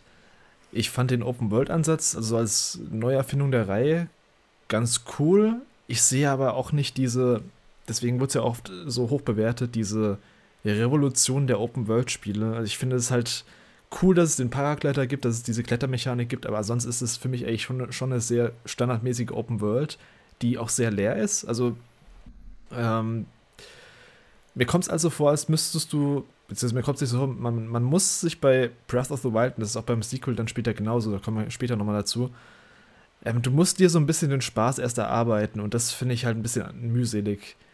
Hat da eben so random Gegner, wo du nicht einschätzen kannst, wie stark die sind. Die, die One-Hitten dich dann, wenn du zu wenig, äh, zu wenig Leben hast am Anfang. Also da gibt es so viele Komfort, ja nicht Komfort, Komfortmöglichkeiten, sondern Komfort-Features, die fehlen einfach oder Sachen, die ja dieses Spiel einfach angenehmer machen zu äh, angenehmer äh, machen würden zu spielen, die nicht vorhanden sind und ich finde es schon ganz cool, dass man alles machen kann. Die Physik-Engine ist ziemlich cool bei dem Spiel, was du da alles theoretisch anstellen kannst. Ich bin keiner von den Spielern, der, der die ganzen Möglichkeiten ausreizen wird, nicht mal ansatzweise. Deswegen ist es schon eher so ein Meme-Spiel gew geworden, finde ich, über die Jahre, dass, dass das eben tolle ja, TikTok-Videos vielleicht ja, entstehen lässt. An sich ist es auch eins der wenigen Zeldas, die ich durchgespielt habe, was mich überrascht hat, weil es ja auch eins der längsten ist eigentlich mit den ja, mit dieser Open World und den vier Schreien. Storytechnisch fand ich das wirklich komplett schlecht, das muss ich leider sagen. Was halt vorher in den Trailern so suggeriert wurde, war eben eine epische Story, die, die nicht erzählt wurde, die einfach in der Vergangenheit stattfand. Das ist eigentlich sowas, was mich persönlich immer antreibt bei Spielen. Eine coole Story, coole Charaktere.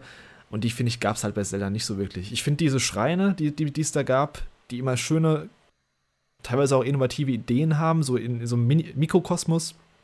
Finde ich cool. Die sind auch meistens schnell so in ja, 15 Minuten maximal erledigt. Aber das war jetzt nicht so dieses epische äh, Abenteuer, was da viele drin sehen. Ja, also ich, ich, find, ich fand's gut. Wahrscheinlich wäre es für mich so eine, so, eine, so eine 8 von 10. Aber es wäre für mich auch kein 10 von 10. Und ich, ich kann halt diese, ja, die, diese überschwänglichen Lobeshymnen da dafür auch nicht ganz nachvollziehen. Das sind mir jetzt wahrscheinlich auch so ein bisschen so die Ausreise hier, weil wir jetzt dreimal eher so ein bisschen negativ aus dem Spiel gehen, beziehungsweise nicht so ganz äh, das abfeiern. Aber ja, gibt's halt auch, die Leute gibt's halt auch, die es halt nicht so ganz abfeiern. Also ich bin ehrlich, wenn, wenn jetzt nicht wirklich Zelda draufstehen würde und die Charaktere haben würde, könnte es auch ganz anders heißen weil eben die, der Fokus eben auf diese, diese Open-World-Spielereien eben äh, gesetzt wird. Und äh, ich muss auch echt sagen, dass es auch nicht so geil finde, dass dadurch, dass es halt so gehypt wird und diese ganzen Bewertungen, habe ich halt das Gefühl, dass die Tears of the Kingdom im Prinzip auch vieles, was eigentlich scheiße ist, meiner Meinung nach, eben halt drin gelassen haben, weil es eben so wenig Kritik gibt oder für mich ist es auf jeden Fall keine, See keine Zelda-Seele halt drin. Äh, wir ich kommen bin, ich, irgendwie. Ja? Ich bin halt auch überzeugt davon, wenn es nicht Zelda heißen würde, wäre das ganz anders bewertet worden. Ähm, hm. Da gibt es einfach so viele Sachen, die man angreifen könnte, wenn man wollte. Also das Spiel halt bietet einfach extrem viel Fläche, die du angreifen kannst. Ja, aber ja. eben, es hat zwar auch gute Sachen, es hat gute Spitzen auch, aber ich glaube, das, das, das wäre nicht ansatzweise in der Bewertungsriege, im Wertungsniveau, wenn das jetzt nicht Zelda heißen würde. Nee, ich, ich, ich finde, es sieht auch wunderschön aus, ja. Und ähm, aber wenn ich da halt wirklich, äh, wie du sagst, mir den Spielspaß erst erarbeiten muss und dafür, dafür habe ich einfach keine Lust, keine Zeit. Und ähm, auch mit die, die Schreine, die haben zwar richtig coole Rätsel drin, mit dieser Mechanik, mit der Switch, wo du die auch eben so drehen musst, wie so ein und so Puzzle. Aber die sehen halt vom Design immer gleich aus. Das ist immer dieses, diese Shika-Technologie. Und die Titanen sehen ja, soweit ich weiß, genauso aus. Und bei den alten Zeldern hast du ja eben im Prinzip, äh, die Dungeons selber waren ja die, designt wie im Dungeon im Sumpf. Dann sieht es drin auch wie so sumpfmäßig aus oder am Wald und, oder in der Wüste. Dann war das halt auch mit so einer Pyramide oder so vom Design. Das, fehlt halt komplett irgendwie. Und auch diese, diese ikonischen Waffen, die man halt immer freigeschaltet hat. Ich finde die Open World gut, aber diese Umsetzung innerhalb dieser Spielwiese, die, die fehlt halt komplett diese Zelda-Seele im Prinzip. Aber gut, äh, machen wir mal weiter, weil sonst wären wir hier nicht fertig. Zum Glück ist ähm, ja, beim nächsten Titel alles ein bisschen einfacher, denn für mich sehe ich bei Dragon Quest 11 tatsächlich die volle Punktzahl.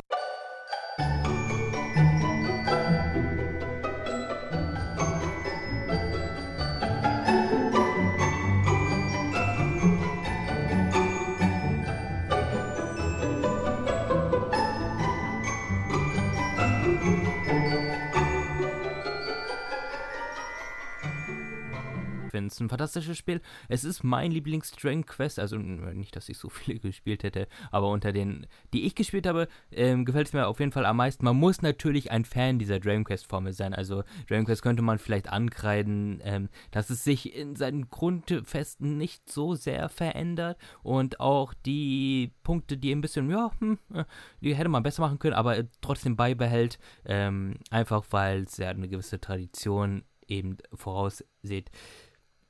Da könnte man natürlich sagen, okay, ähm, das gefällt mir nicht so, aber wenn man eben Fan dieser Dragon Quest Formel ist, dann ist Dragon Quest 11 die momentane Perfektion. Und das hat auch dem die äh, Famitsu gesehen und dem Ganzen die 40 Punkte gegeben.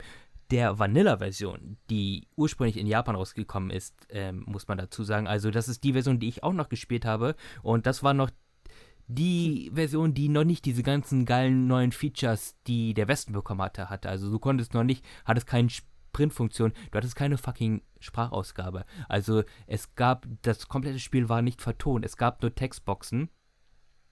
Was die, ähm, Square Enix so erklärt hat, damit, dass man ja damit ein Retro-Feeling erzeugen möchte, was im Grunde einfach vollkommener äh, Blödquatsch war, weil ähm, es war eine Kostengeschichte und mit den Japanern kann man es ja machen, weil Dragon Quest da halt unglaublich zieht und dementsprechend ähm, haben sie da gar keine Sprachausgabe reingefügt, was man aber natürlich beim Westen, die wären denen auf der Decke gesprungen, hätte man da keine Sprachausgabe mit reingepackt. Naja, Lirum Larum, äh, jedenfalls Dragon Quest 11 ist ein tolles Spiel.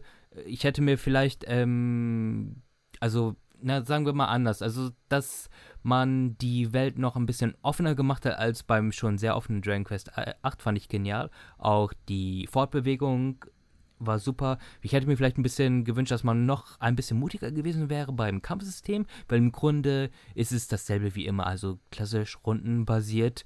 Ähm, du kannst zwar deine Charaktere innerhalb der, des Kampffeldes bewegen, aber im Grunde ist das alles nur eine optische Spielerei und hat keinen wirklichen Gameplay-Zweck. Also da würde ich mir vielleicht wünschen, wenn man beim zwölften Teil dann da ein paar neue Wege gehen würde. Nichtsdestotrotz, Dragon Quest 11, fantastisches Spiel.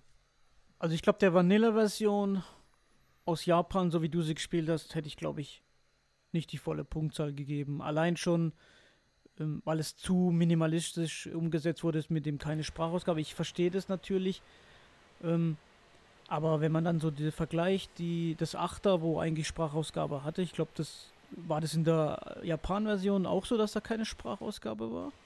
In der Achter? Ja. Oh, keine Ahnung. Auf der PS2? Würde mich nicht wundern. Also die, die deutsche, die PAL-Version, die hatte ja englische Sprachausgabe. Ja, nein, nee, doch, doch, doch, du hast recht. Ja, die PS2-Version hatte keine, die haben sie erst mit dem 3DS Dings eingefügt. In Japan. Ja, genau.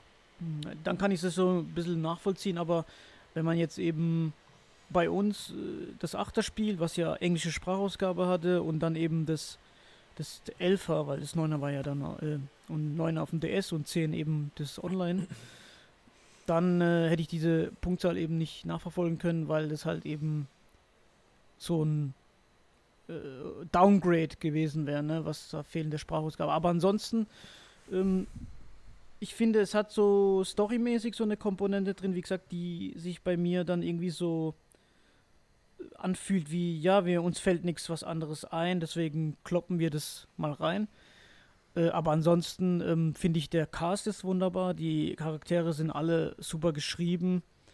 Ähm, auch äh, den, ihr, den ihre spezifischen Side-Content, den man dann ja nochmal eingebaut hat, zum Beispiel von Silvando und so mit seinem Vater, ähm, fand ich mega gut.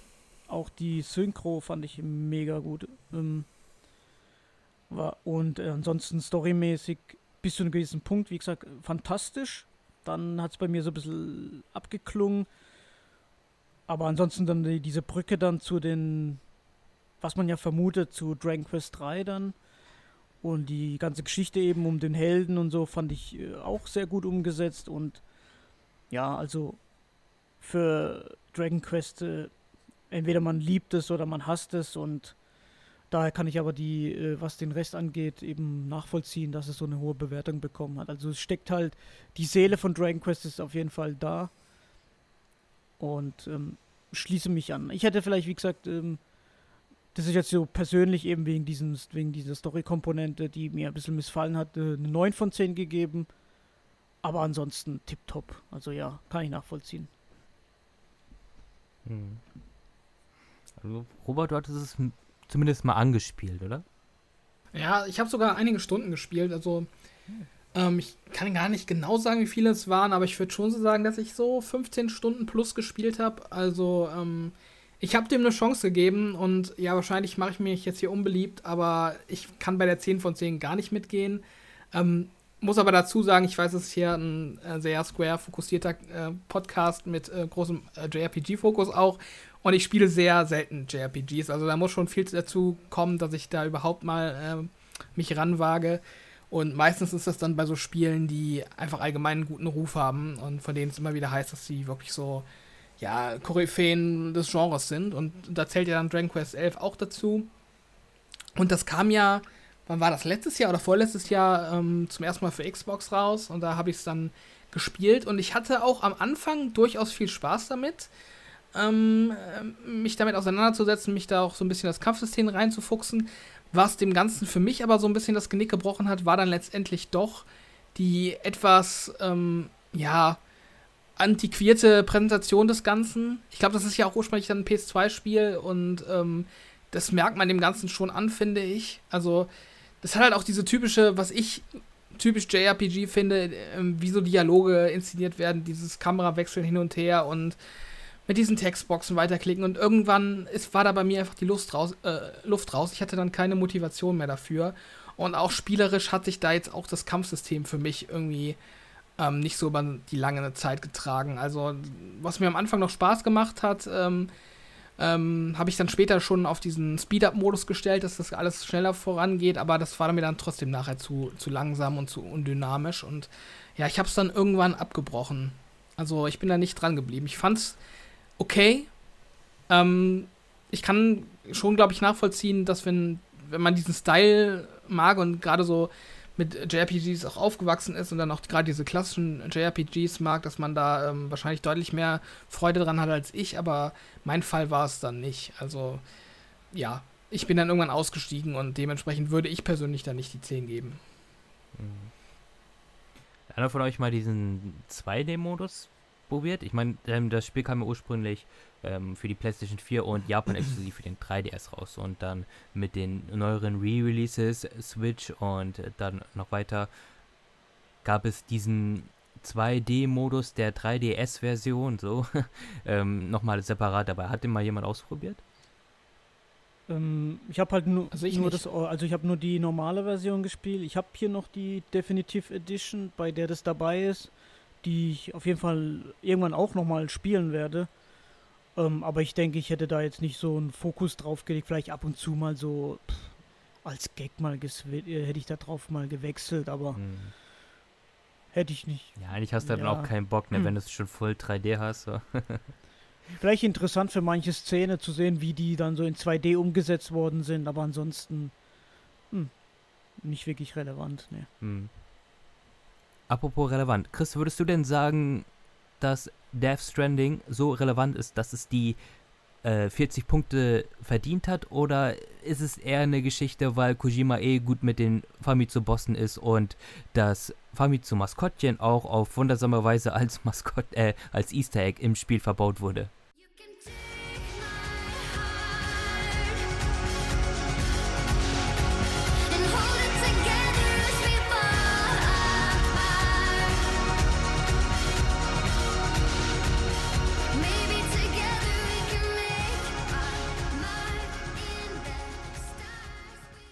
Ja, eher letzteres. Also, ich war schon gespannt auf Death Stranding, als es rauskam. Da war ja die Jahre vorher eigentlich schon, immer wenn ein Trailer rauskam, was ist das für ein Spiel? Man wusste ja bis kurz vor Release eigentlich nicht, wie das eigentliche Gameplay sein wird.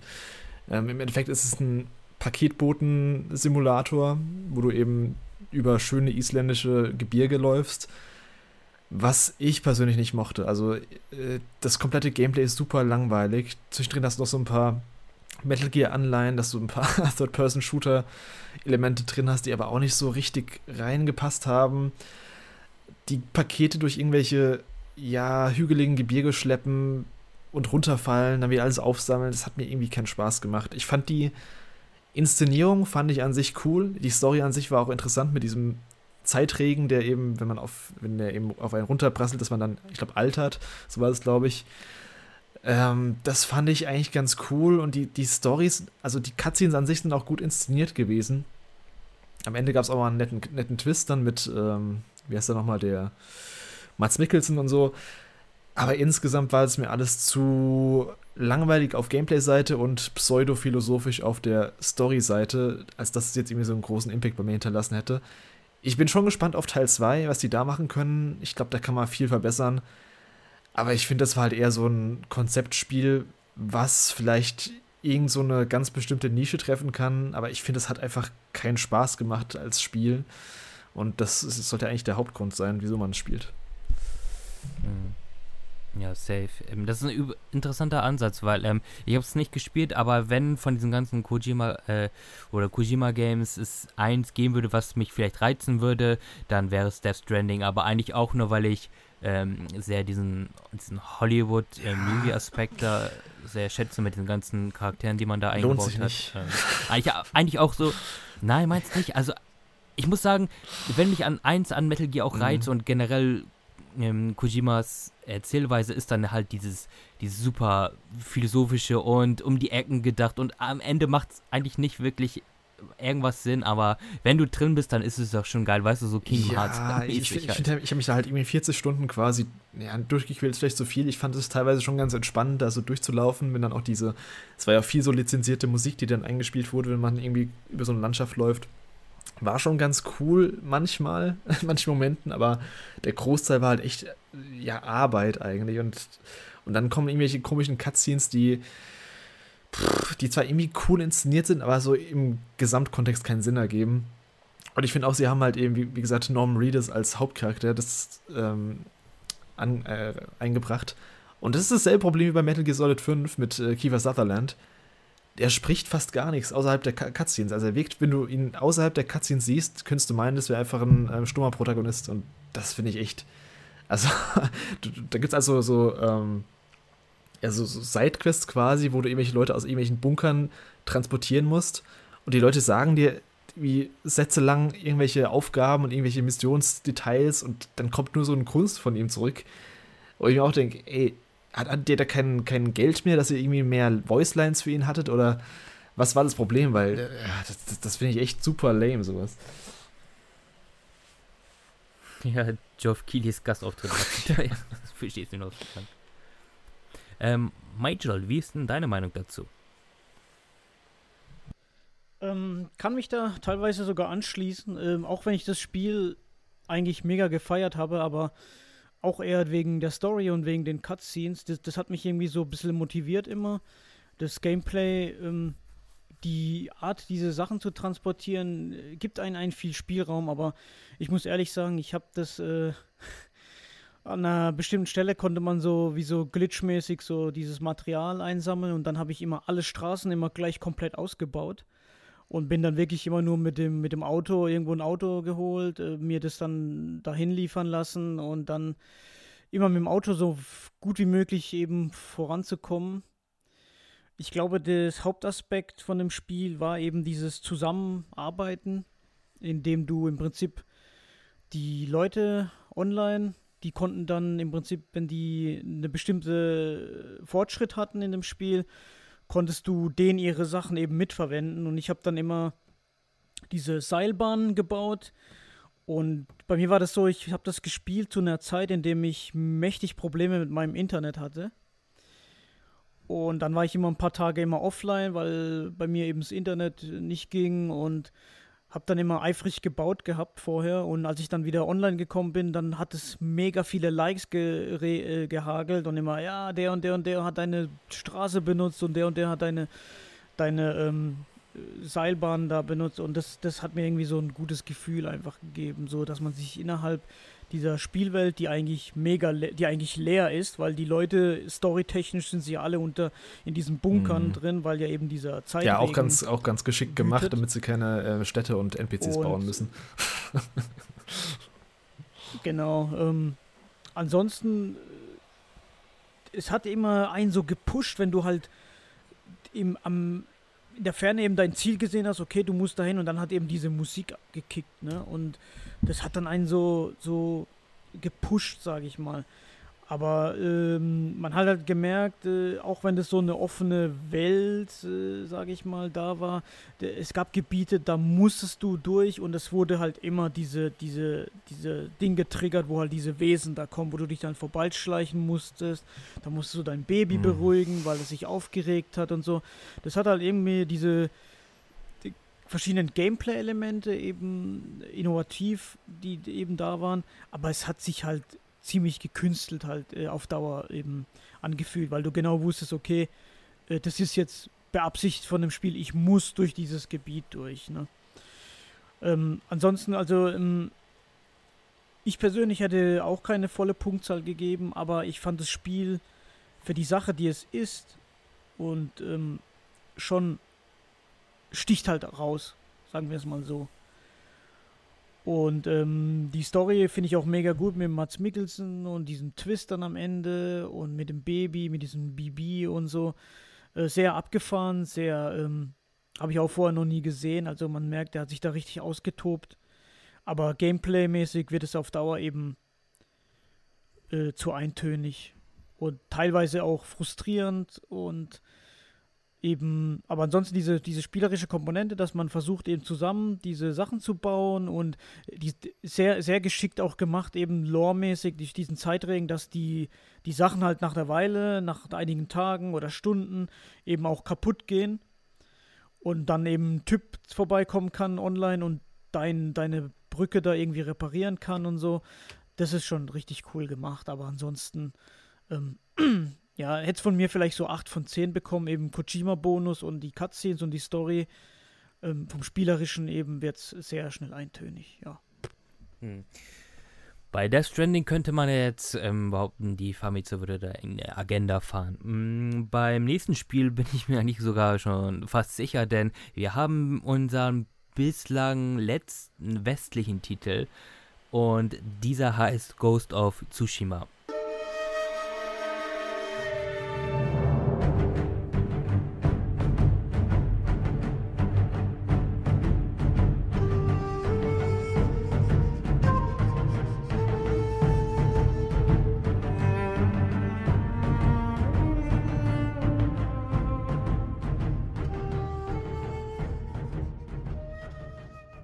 Das Ding ist ja, also Ghost of Tsushima hat mir sehr, sehr, sehr viel Spaß gemacht. Das, das kam zu einer Zeit, als ich ähm, total überdrüssig dieser Open-World-Formel war. Und ich dachte, das liegt eben daran, da ich keinen Bock habe, irgendwelche ähm, Icons auf der Map nach hinter, hinterher zu laufen und äh, sich alles so wie nach Arbeit anfühlt. Und ähm, da halt das erst eine ganze Zeit lang drauf festgemacht. Okay, Open World ist einfach nicht mein Genre. Ähm, weil ich auch es echt immer wieder versuche, mit Horizon Zero Dawn klarzukommen, was mir an sich auch schon gefällt, aber mich nicht so ganz packen kann. Und dann habe ich mal Ghost of Tsushima äh, gespielt und da haben mich die Elemente, die es eigentlich im Grunde genau gleich macht, gar nicht so sehr gestört. Was vielleicht ähm, an der Welt an sich lag, dass sie nicht so ausufernd ist. Ich ähm, das Spiel wusste auch sehr mit seinen Mitteln zu spielen, wie zum Beispiel der Wind, der dir ähm, ganz organisch zeigt, wo du als nächstes hin musst. Also ich habe mich auch oft erwischt, dass ich gar nicht auf die Map geguckt habe, äh, sondern im Grunde immer dem Wind gefolgt bin und dann auf einmal, ups, links hast du da einen Fuchs oder ähm, irgendwie einen Schrein oder so, den du finden konntest. Und das hat sich dann immer ganz ähm, immersiv angefühlt und ähm, ganz schön.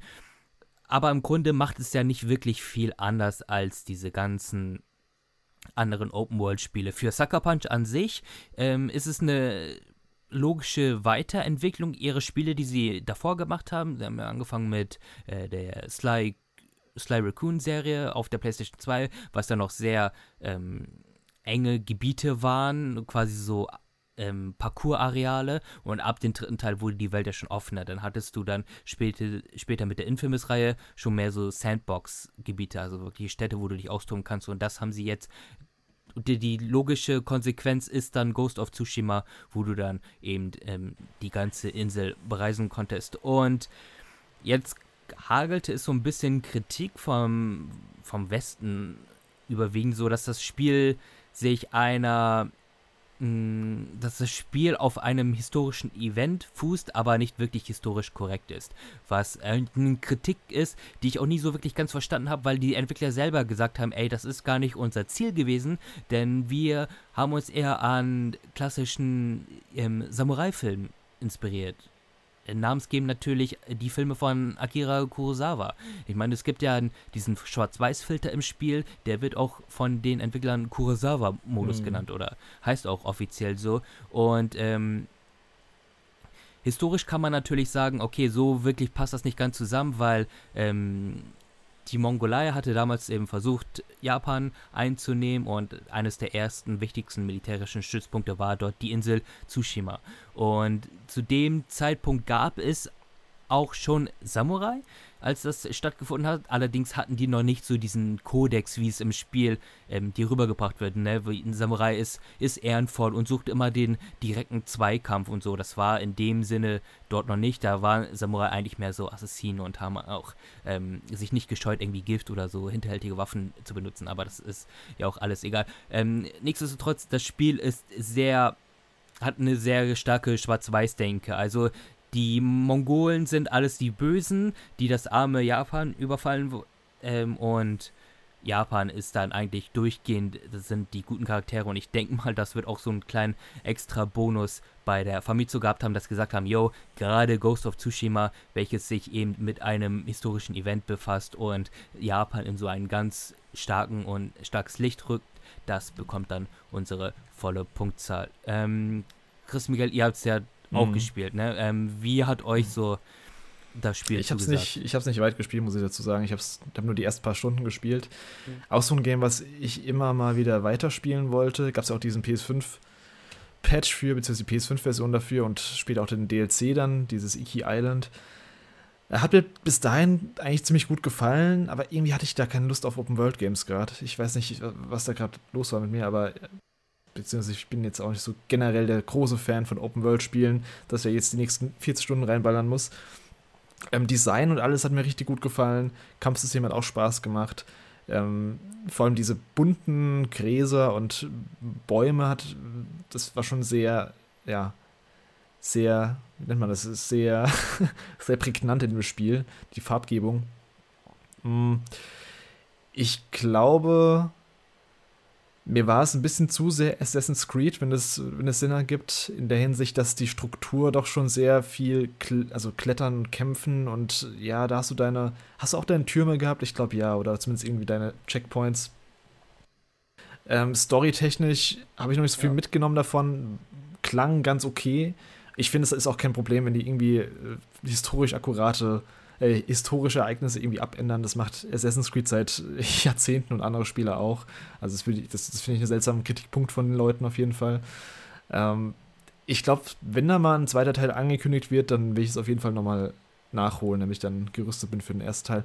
Aber ich kann jetzt nicht sagen, ob das eine 10 von 10 wäre für mich. Wahrscheinlich eher nicht, aber steht noch auf der Liste, ja. Dieser Vergleich mit Assassin's Creed äh, trifft es eigentlich ganz gut, weil äh, viele wissen ja, die Assassin's Creed-Reihe, die hat ja auch so viel mit äh, Codex und so zu tun. Und viele haben sich auch immer ein Assassin's Creed in Japan gewünscht, mit einem Japan-Setting. Und ähm, Ghost of Tsushima ist im Prinzip, diese, hat diesen Wunsch eigentlich irgendwie erfüllt, sage ich mal.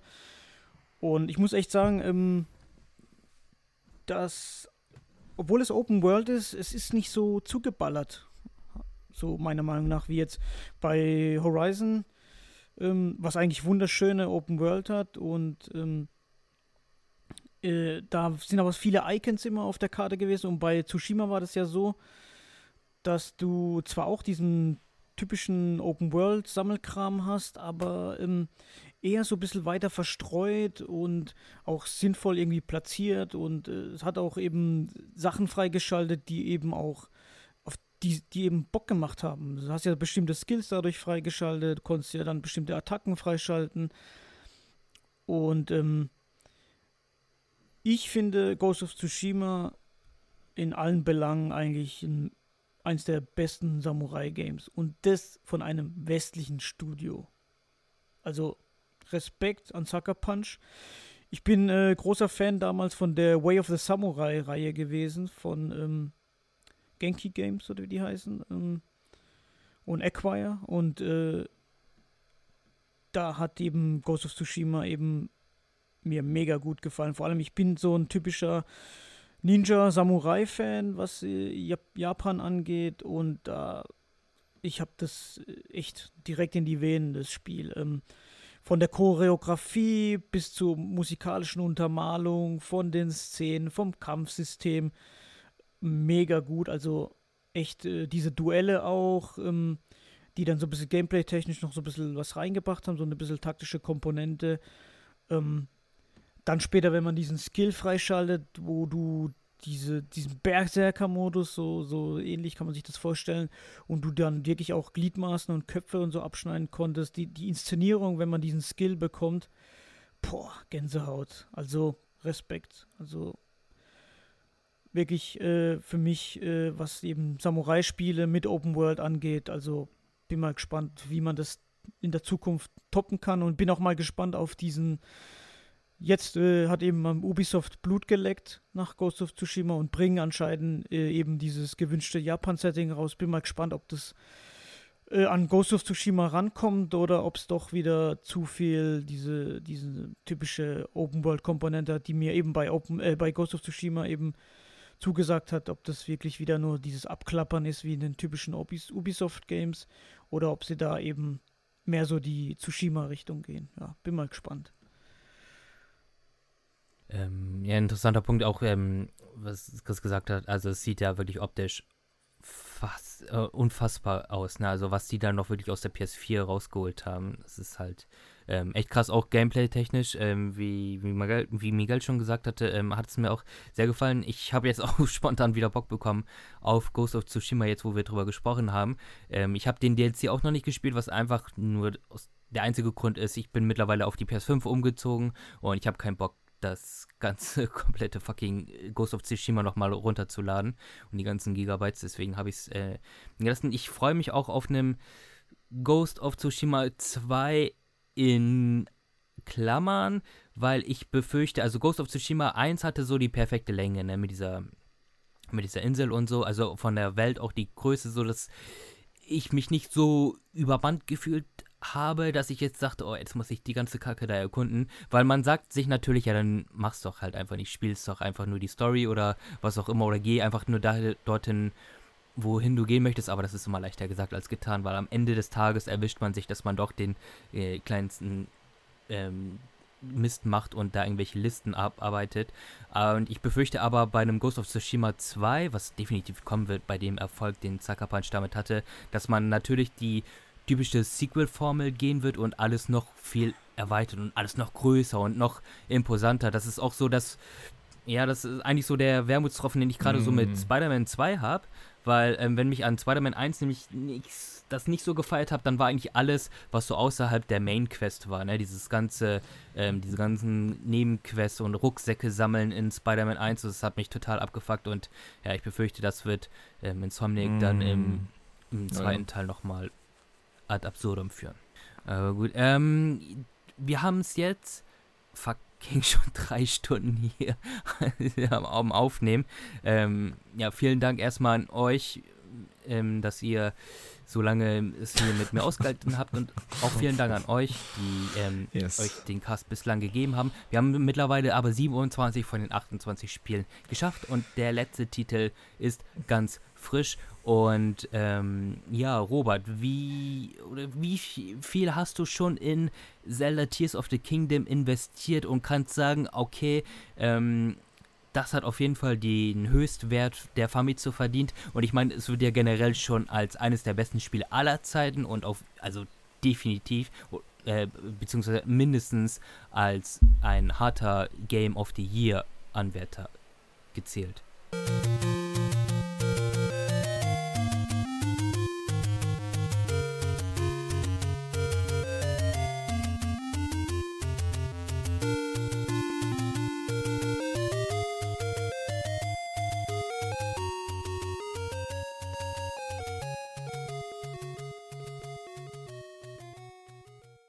Ich habe ja vorhin schon erwähnt, äh, wie ich zu Breath of the Wild stehe und dementsprechend war ich gar nicht so gehypt auf Tears.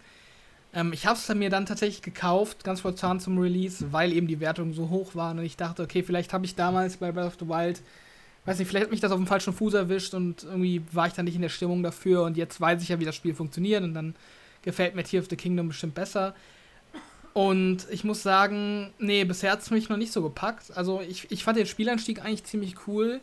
Auch besser als bei Breath of the Wild damals noch. Ähm, und äh, ich finde auch, es gibt wieder ein paar coole Gameplay-Kniffe, neue Fähigkeiten, die Spaß machen, die viel Potenzial bergen. Aber sobald ich dann dieses kleinere lineare ähm, Tutorial-Gebiet verlassen habe und wieder in der Open World war, da hat es mich dann doch wieder ein bisschen verloren. Also ich spiele gerade parallel auch noch ein paar andere Games und ähm, die machen mir einfach mehr Spaß als Tears of the Kingdom bisher. Und ich habe ein bisschen Sorge, dass wenn ich jetzt ja ähm, Jedi Survivor und Tears of the Kingdom parallel spiele, dass ich dem Zelda dann wieder nicht so die notwendige Aufmerksamkeit schenke. Und ich bin jetzt, glaube ich, ähm, dazu übergegangen, ich habe mich noch nicht ganz entschieden, das doch dann erst nochmal liegen zu lassen und lieber erstmal äh, Zelda, Mhm. ähm, äh, Jedi durchzuspielen und dann nochmal auf Zelda zuzugehen. Äh, weil ich glaube, sonst habe ich da wieder das Problem, dass sich das total verschleppt über Monate und ich da nie so richtig reinfinde. Ähm, dementsprechend, ja, ist mein Eindruck vom Spiel eigentlich mehr oder weniger identisch zu dem von Breath of the Wild. Also selbe Stärken, selbe Schwächen. Und ich glaube nicht, Stand jetzt, dass mich das so noch überzeugen wird, dass ich da sagen würde, ja, das ist auf jeden Fall ein 10 von 10 Spiel. Hm, okay, das ist interessant. Äh, Chris, wie sieht's bei dir aus? Ja, ich kann Robert eigentlich relativ zustimmen in der Hinsicht, dass ich, dass ich meine Meinung zu Tears of the Kingdom im Gegensatz zu Breath of the Wild jetzt nicht großartig geändert hat. Ich finde, mir gefällt es vielleicht ein bisschen besser als Breath of the Wild. Das liegt an den neuen Fähigkeiten. Du hast einmal dieses, ich weiß gar nicht, wie das heißt, wo du ähm, an jede Decke quasi dich teleportieren kannst. Dann kann- kannst du quasi nach oben schlüpfen, so nach oben äh, hoch, Deckensprung.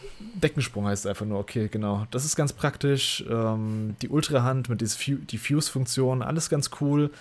Bringt natürlich auch ein paar Nervelemente mit, dass du Sachen ein bisschen hakelig bauen musst. Das nimmt immer viel Zeit in Anspruch. Ähm, es gibt Dinge, die einfach viel einfacher funktionieren würden, wenn einfach das Spiel sagen würde, hey, hier ist dein Floß, fahr drüber. Stattdessen musst du die Baumstämme aneinander kleben. Alles mühsam nacheinander. Du kannst aber nur ein Stück pro, also ein Stück nacheinander zusammenkleben. Das heißt, am Ende hast du irgendwie fünf, sechs Sachen zusammengeklebt, was halt echt, also machst du einmal, das ist halt irgendwie cool, weil du denkst, ja, das habe ich gebaut. Und dann ist so beim zweiten, dritten Mal ist dann so, oh, nicht schon wieder. Ansonsten, ich finde halt auch, dass die großen Stärken von dem Spiel kommen dann zu tragen, wenn es nicht in der offenen Welt ist, beziehungsweise wenn es lineare, lineare Abschnitte sind, wenn das Spiel sich so ein bisschen besser führt. Ich habe es auch gemerkt, ich bin, ich habe teilweise so Sessions gehabt die letzten Wochen und Tage, wo ich einfach mal so, was, was die meisten ja sagen, ah, sie verlieren sich so in der Welt, ich guck mal da und laufe in die eine Richtung und dann führt es mich in die nächste. Das funktioniert bei mir gar nicht bei dem Spiel.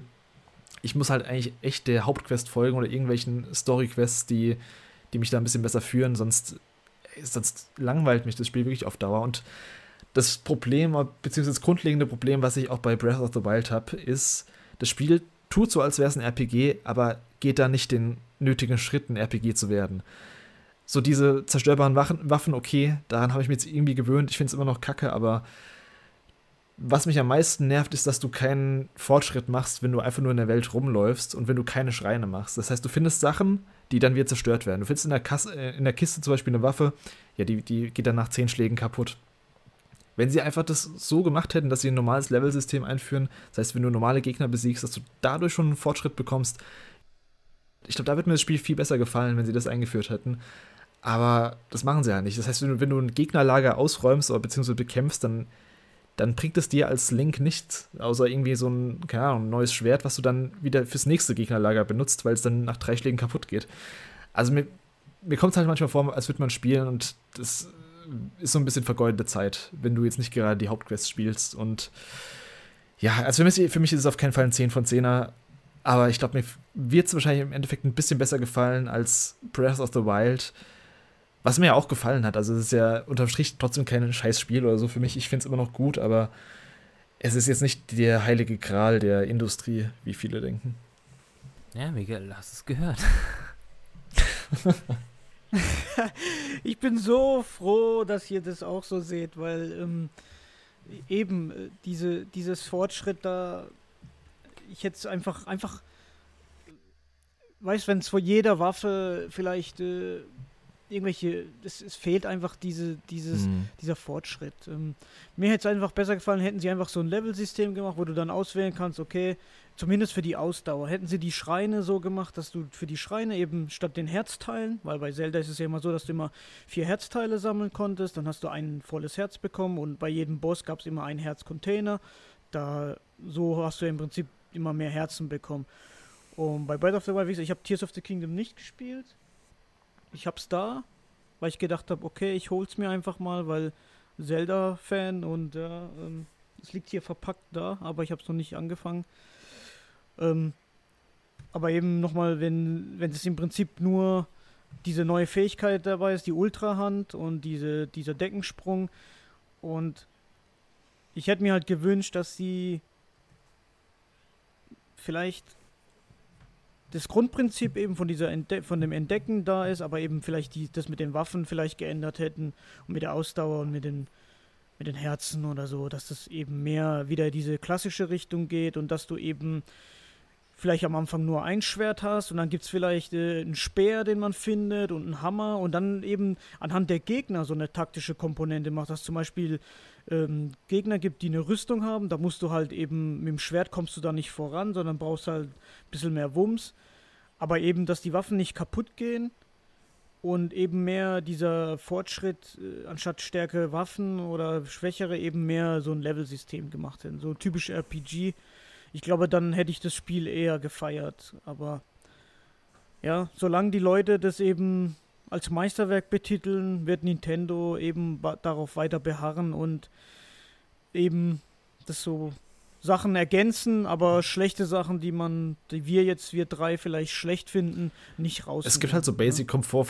Ja, es gibt halt so Basic Komfortfunktionen, die halt nicht drin sind, wo ich mir auch denke, das ist eigentlich Nintendo so eine Firma, Mhm. die eigentlich für alle Alters Altersgruppen die Games zugänglich machen will. Ähm, wo ich mich echt frage, wieso ist es da nicht drin? Also du kannst zum Beispiel bei der Steuerung kannst du einen Knopf vertauschen, du kannst den Sprungknopf und den Rennenknopf vertauschen, das kannst du dann nichts anfassen. Was ich auch schon so denke, wir sind im Jahr 2023, wo du teilweise bei anderen Spielen, bei so einem Forza, Mhm. bei so einem Last of Us, kannst du die kompletten Button-Layouts abändern. Und das sind einfach schon so Sachen, die mich, die, die mich irgendwie triggern. Aber man kann im Endeffekt halt Nintendo, man kann denen nichts vorwerfen, weil die eigentlich alles richtig machen in der Hinsicht, dass sie, sie bekommen die besten Kritiken gerade, sie verkauft sich wie noch was, also Breath of the Wild und auch Tears of the Kingdom, die haben richtige Rekorde gebrochen. Tears of the Kingdom, jetzt gerade auf dem Weg, irgendwie das bestverkauftste Nintendo äh, First-Party-Spiel überhaupt zu werden, neben äh, Animal Crossing und, und Mario Kart. Wo ich mir auch denke, ja, okay, dann, dann ist, bin ich halt einfach nicht so ganz die Zielgruppe von der, von der Art von Spiel. Ist ja auch okay. Man muss ja nicht, muss einem ja nicht alles gefallen. Nee, muss nicht allen gefallen, aber die Sache ist halt, wenn du alles gespielt hast und dann Fan bist und plötzlich bist du halt kein Fan mehr, weil das halt so, so eine komplette Drehung macht, das Franchise.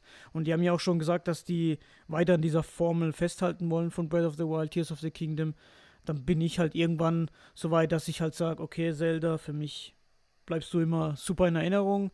Oder es kommen halt noch Remakes raus oder so Sachen wie das Link's Awakening Remake, das nochmal von von Zelda Link to the Past nochmal so ein Remake kommt in dem Stil, dann würde ich auf jeden Fall zugreifen. Aber wenn die nächsten Zelda nicht irgendwann anfangen, so ein bisschen sich so zu in, in die Richtung zu entwickeln, dann kehre ich dann halt den Rücken und dann ist es halt so. Aber Mhm. ist halt schade, wenn du halt so ein langjähriger Fan bist. Wäre bei wahrscheinlich bei Final Fantasy bei uns genauso, wenn das jetzt auch wieder so eine Komplettdrehung macht, wo es gar nicht mehr der Fokus auf die Story ist und dann plötzlich nur so Crafting ist oder so. Keine Ahnung, wie ich dann reagieren würde, aber ja, solange da halt die Leute das abfeiern, wird es halt weiter so umstruktur äh, diese Struktur fahren und ja, ist halt so. Aber für mich, wenn das halt ähnlich ist wie Breath of the Wild, ist es, wäre es für mich halt keine 10 von 10. Ja. Jungs, wir haben es geschafft. Wir haben alle Spiele besprochen. Nach Yay. jetzt knapp dreieinhalb Stunden möchte ich mich auf jeden Fall herzlich bei euch bedanken Und ähm, falls ihr jetzt nicht noch irgendwelche Anekdoten habt, würde ich sagen, machen wir jetzt auch Schluss für heute. Oh, Ich bin fertig. das wollte ich hören.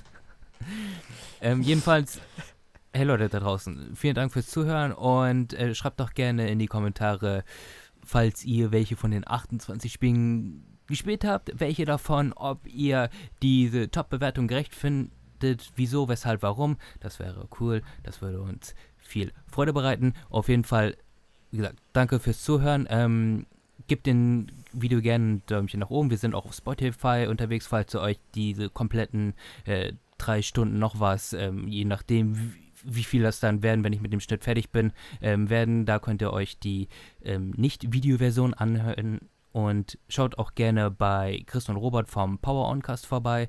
Das, ähm, wie gesagt, die Links sind alle dort niedergeschrieben, wo sie hingehören in der Videobeschreibung. Und ansonsten, ja, wie nochmal, vielen Dank und tschüss, bis zum nächsten Mal. Ciao, ciao. Ciao, ciao. Haut rein.